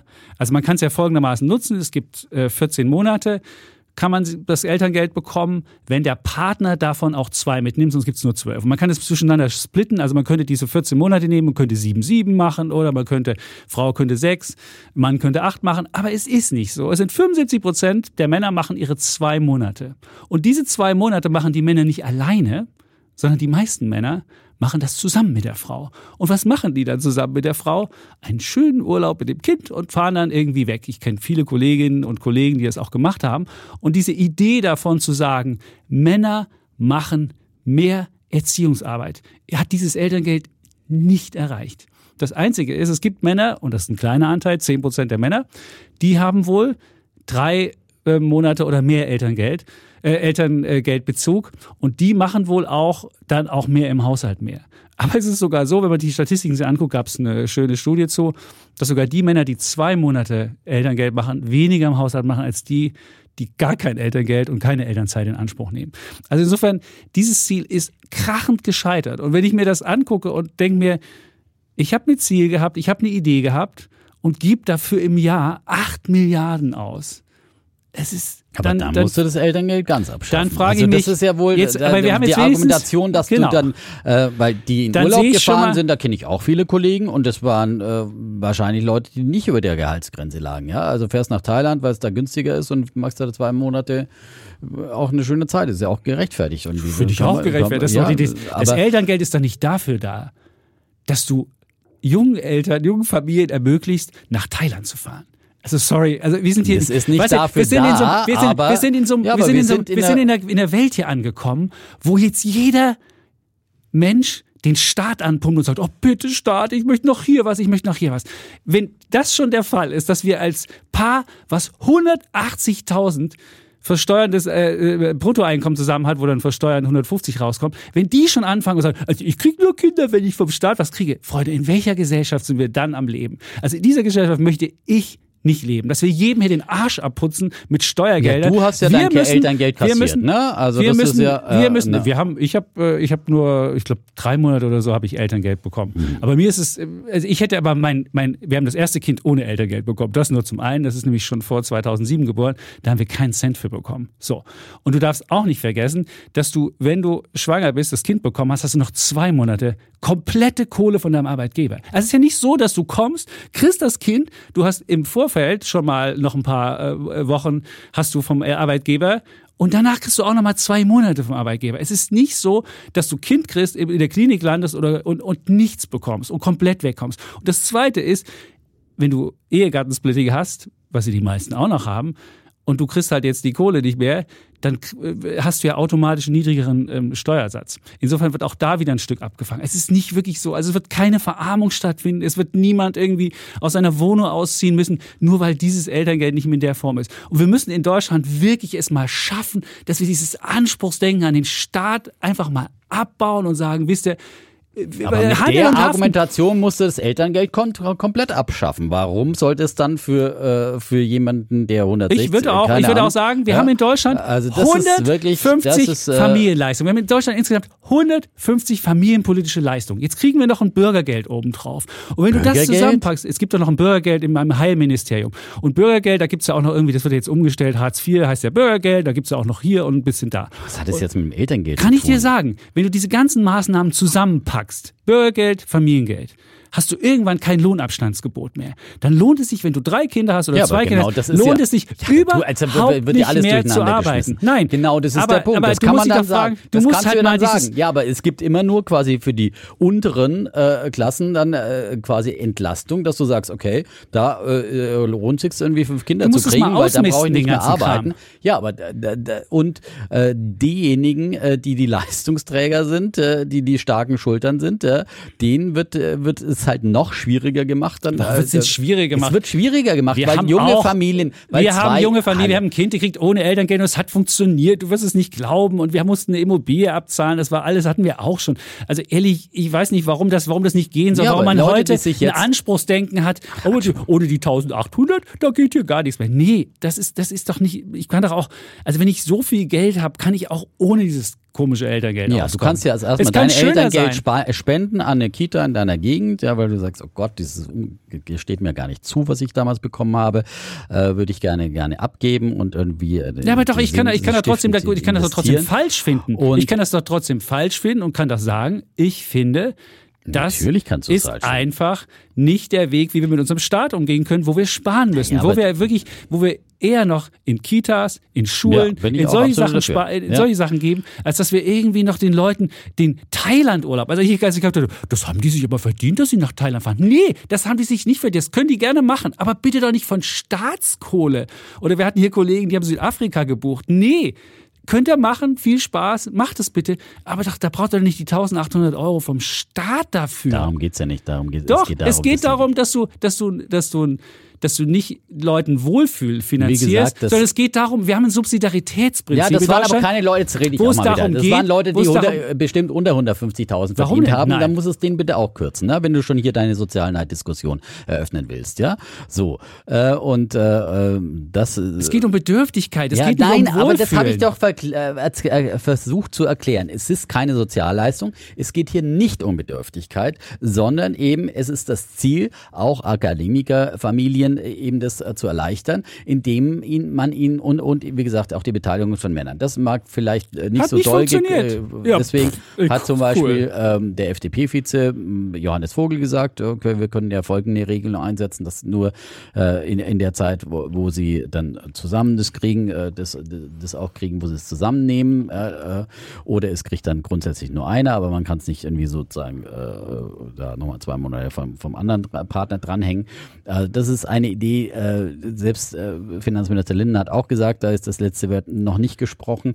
Und ähm, äh, also dieses äh, zu tun, das wäre die Sozialleistung, es ist keine Sozialleistung, es ist vor allem eine Leistung, die einfach auch äh, in der Regel äh, eine, eine Gleichstellungsleistung äh, Aber haben wir doch gerade festgestellt, dass das nicht funktioniert.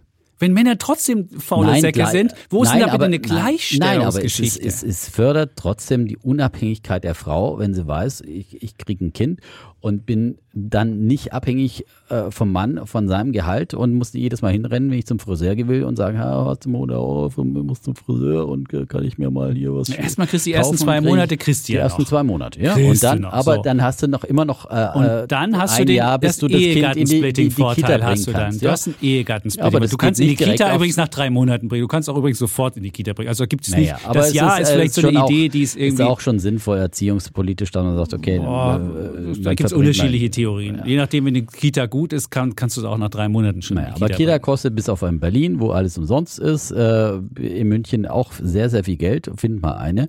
Und ähm, auch das, und wie gesagt, und dann sind junge Familien da, haben sich viele Kosten und es werden sich viele dann überlegen, glaube ich, ob, äh, ob sie dann doch eben vielleicht später ein Kind kriegen oder dann doch wieder kein Kind kriegen, weil sie, weil sie es lange rausschieben.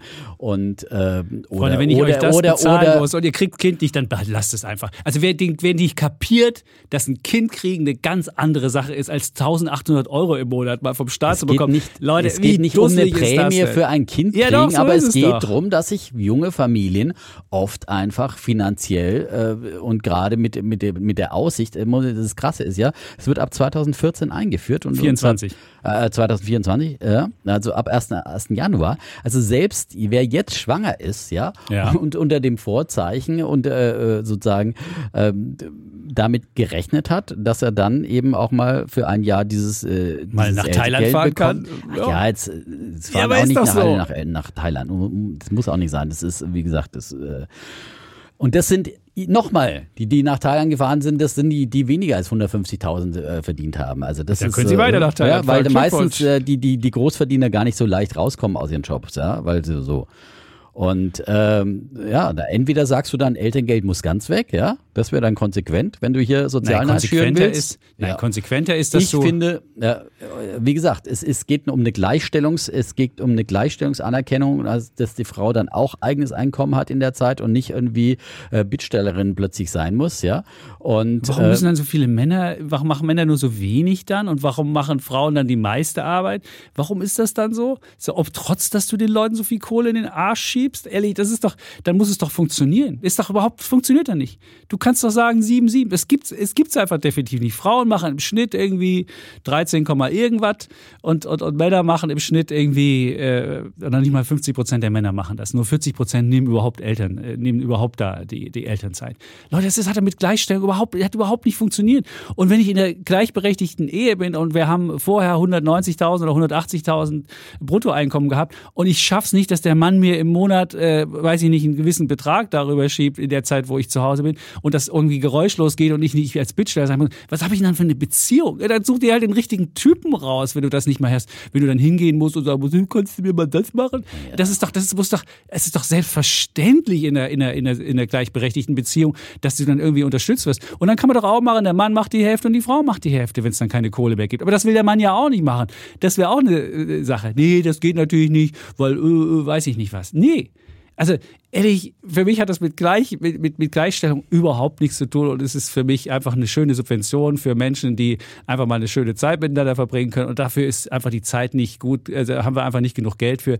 Wenn wir in Schlaraffenland leben würden, gut, aber das tun wir nicht. Wir müssen mehr Geld ausgeben für, für wirklich Sachen, die Leuten helfen, wie für jeder muss einen Kita-Platz haben und der muss auch wissen, wenn ich mein Kind ja, dahin aber das bringe. Geld landet ja nicht in der Kita, was jetzt eingespart wird. Das- Das ist ja ist eine Das allgemeine Ein und die, die Kitas sind Sache von Ländern, von Kommunen. Ja, das ist ja jetzt nicht so. Da könnte man ja sagen, okay, wenn jetzt die 1800 dann da landen, dann sind sie ja zweckgebunden vielleicht und ich habe sogar was davon. Ist ja nicht der Fall. Ja, Die wenn landen ja 200 wieder im Millionen allgemeinen gespart, Haushalt. wird ja ja. nicht richtig und dann muss man doch gespart. sagen, dann kann man doch vielleicht auch woanders mal sparen, als immer dann quasi an den, an den Familien.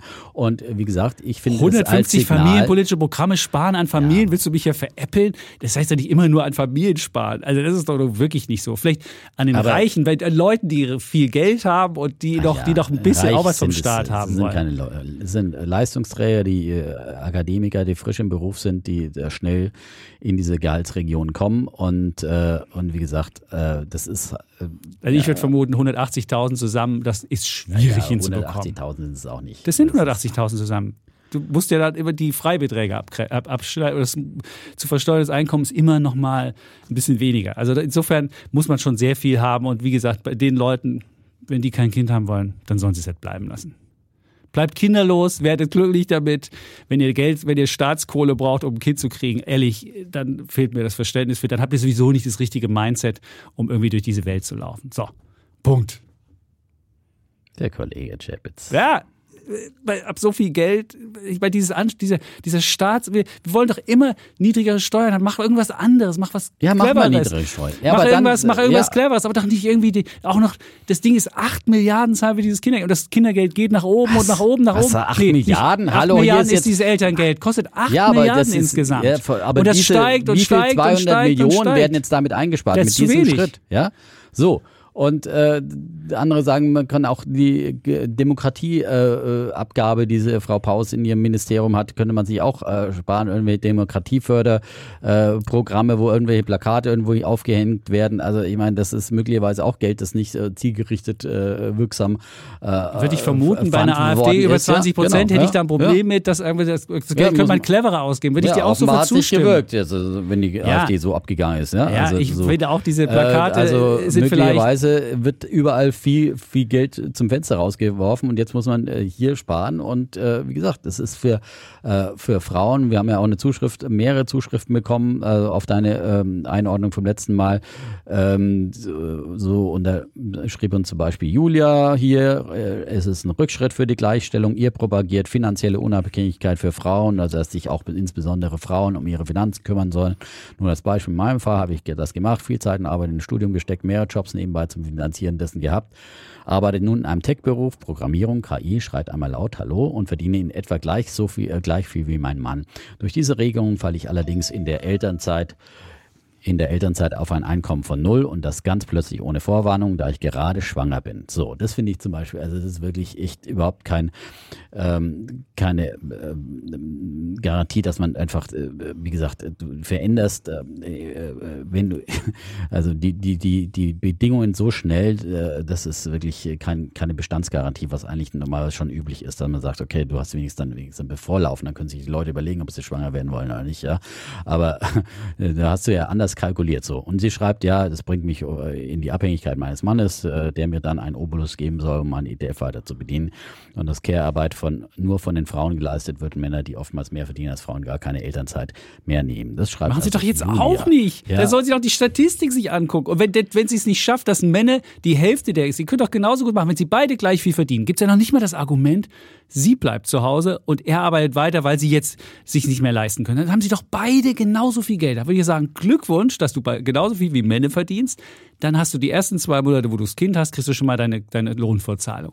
Und danach kannst du irgendwie, machst du einfach noch drei Monate drauf und Männer macht auch noch mal drei Monate und das ist doch wunderbar. Warum soll das nicht funktionieren? Was ist denn da jetzt, wo ist denn da jetzt die, wo ist denn da jetzt die, die, die, äh, das Problem? Und ich würde vermuten, dass sie so viel Geld noch in, in, vorher verdient hat, dass sie die, die Sparplanrate noch die drei Monate weitermachen. Oder es muss dann halt jeweils der andere mit seinem Verdienst die Sparplanrate noch mitmachen. Auch das würde ich sagen, sitzt du abends am Tisch, sagst einmal, weißt du, ich muss meine Sparplanrate machen, kannst du mir bitte die Kohle überweisen, wenn man getrennte Konten macht. Also so würde bei uns eine Sache funktionieren, wenn wir irgendwie meinen, da muss irgendwie ein kleiner Ausgleich funktionieren. Wäre überhaupt kein Problem. Also ich verstehe sie. Also wenn, wenn man gleichberechtigte Ehe führt, kann man das einfach normal diskutieren. So, So, Welt Ja. umrundet. genau. Jetzt haben wir hier noch den. CDU-Generalsekretär gerade ausgewechselt. Herr Linnemann Oh. kommt für Herrn Chaya. Naja, der Kaczaya war ein bisschen ja, nicht so angriffslustig, ja. Der ja, Linnemann ist Der Linnemann ist angriffslustig. angriffslustig. Ja, das ist natürlich. Ja, Jetzt kommt die Opposition. Da, ja, da, da, da. ja, kommt, sie greift an. Ja, gut. Jetzt haben wir hier uns aber wieder richtig in, in Rage geredet, zumindest der Chapitz. Zum So. Mr. Chapitz, ja. Und ähm, die Frauen können ihm gerne schreiben unter wirtschaftspodcast.welt. Ihr könnt auch an chapitz.welt.de schreiben. Nein, Schreibt gerne an chapitz.welt.de da kann ich sie auch und beschimpft mich Ja. alle. Das könnt ihr gerne Nein, tun. schreibe ich, wenn schreibt ihr, gerne an wirtschaftspodcast.welt. Könnt ihr auch hab wie ihr auch es wollt. Freude daran. Ich Ja. habe versucht, ein bisschen die Teil der Frauen, wahrscheinlich habe ich jetzt wirklich, weil ich ein schlechter Anwalt hier und ja, Ich Ja, aber- war ehrlich gesagt mit dieser Steuerberechnung jetzt ein bisschen, ein bisschen, ähm, Ja, guck's dir an. aber mh, Wird's, ist leider kannst du mehr verdienen. Und, äh, bei 100, klar, wenn du jetzt sagst, ich habe zu, ver, ich hab, ich hab äh, zu versteuerndes aber Ein- wie gesagt, ist es egal, irgendwo ist halt immer die Grenze und ähm, natürlich je höher, desto besser. Ja, siehst du. Äh, aber ähm, es werden trotzdem auch bei 170 sehr viele aus den genannten äh, jüngeren ähm, Akademiker-Milieus äh, einfach betroffen sein. Also äh, wie gesagt, hier zwei Programmierer, ja, das ist einfach. wenn sie beide genauso viel verdienen, Ja, aber stell dir vor, die haben jetzt irgendwie eine Wohnung vielleicht gekauft oder eine teure Wohnung Ja. Die haben einfach Fixkosten, die sind dann eben auch irgendwo auf einem Niveau. Und da geht es jetzt wirklich nicht darum, um den äh, Thailand-Urlaub zu finanzieren, sondern es geht darum, dass man einfach seine Fixkosten stemmt. Und dann ist halt, gut, die ist schwanger, äh, Julia und, und äh, aber andere, ich glaube schon, dass sich viele du, wenn du, wenn, du, wenn du die Kohle, wenn du die Kohle, wenn du das verdienst, Ja, du verdienst bisher zum ersten Mal in deinem Leben Kohl. Aber wir, Ja, wie gut. gesagt, wir haben es ja umrundet, wir haben es diskutiert. Äh, so. Ähm, und, äh, und dann hast du Fixkosten, verdienst zum ersten Mal Geld und dann, äh, dann schiebst du erstmal auf die lange Bank. Oder die Frau geht gleich wieder mal in Teilzeit um die Gehaltsgrenzen. Das wird jetzt der nächste Effekt sein. Oh ja, dann machen wir doch gleich mal erstmal wieder äh, Vier Tage. vier Tage Woche Ja. äh, für alle. Äh, und äh, das, damit ist sie ja auch nicht gedient, wenn die wirklich hochqualifizierte Arbeitskräfte dann wieder äh, sich selber dem Arbeitsmarkt entziehen. Ja? Bloß damit sie äh, Gehalt senken. Also das ist, äh, Aber wenn sie das Gehalt senken, zu sehr senken, kriegen sie auch die 1800 nicht mehr. Du musst ja immer, musst ja dann abwägen. Du musst ja aufpassen, du musst ja die 1800 kriegst ja nicht, kriegt ja nicht jeder, sondern du kriegst ja abhängig von ja, deinem Gehalt und maximal das ist ja 1800. das Nächste. Also ich meine, der Großverdiener kriegt ja auch nur maximal 1800. Ja? So ist es. Der Würde ja, der verzichtet ja eh schon. Es ist ja nicht so, dass Hä? der irgendwie sein. Aber der verdient doch, der kriegt doch, der kriegt doch viel mehr Geld als der. Warum kriegt nicht jeder 1800? Das wäre ja auch eine Frage. Sondern es kriegt ja nur der, Gro- der Ja, Großverdiener. Großver ja, das war, der hat ja auch mehr Ausgaben. Da du muss er auch die Relation zu 1800 deinem kriegen. Gehalt kriegst, ja. Ja, warum? Kinder Ja, warum? kriegen kosten genauso viel für einen Reichen wie für einen Armen. Also du musst halt den Luxus darum, Kinderwagen haben und sonst dass was. nein, es geht darum, dass, dass die Leute äh, mal aus ihrem Beruf aussteigen, ja? Ja. Und weil sie fix, höhere Fixkosten haben und, und es ist ja nur Nicht ist ja gedeckelt bei 1800. Nur weil du mehr ja verdienst, nicht- hast du nicht höhere Fixkosten. Die Natürlich. Kinder sind genauso teuer. Also ich meine, Ich warum hab's soll der, warum soll Die der, warum der- soll der die Mensch, der mehr verdient, äh, hat doch genauso Kinderkosten wie der andere. Nur äh, für den ist halt, für den Armen ist es Ja. halt schwerer zu, zu steuern. Und der Arme ist natürlich immer der Chapitz, ja. Äh, Gut. Aber es ist vielleicht, vielleicht bist du jetzt doch, bist du vielleicht doch drunter und kriegst es vielleicht doch. Vielleicht habe ich dir jetzt hier, habe ich dir, du musst nur Nein, einfach. es geht, es geht ich wirklich nicht dir- um mich. Ich kann mir das leisten, keine Angst, ja.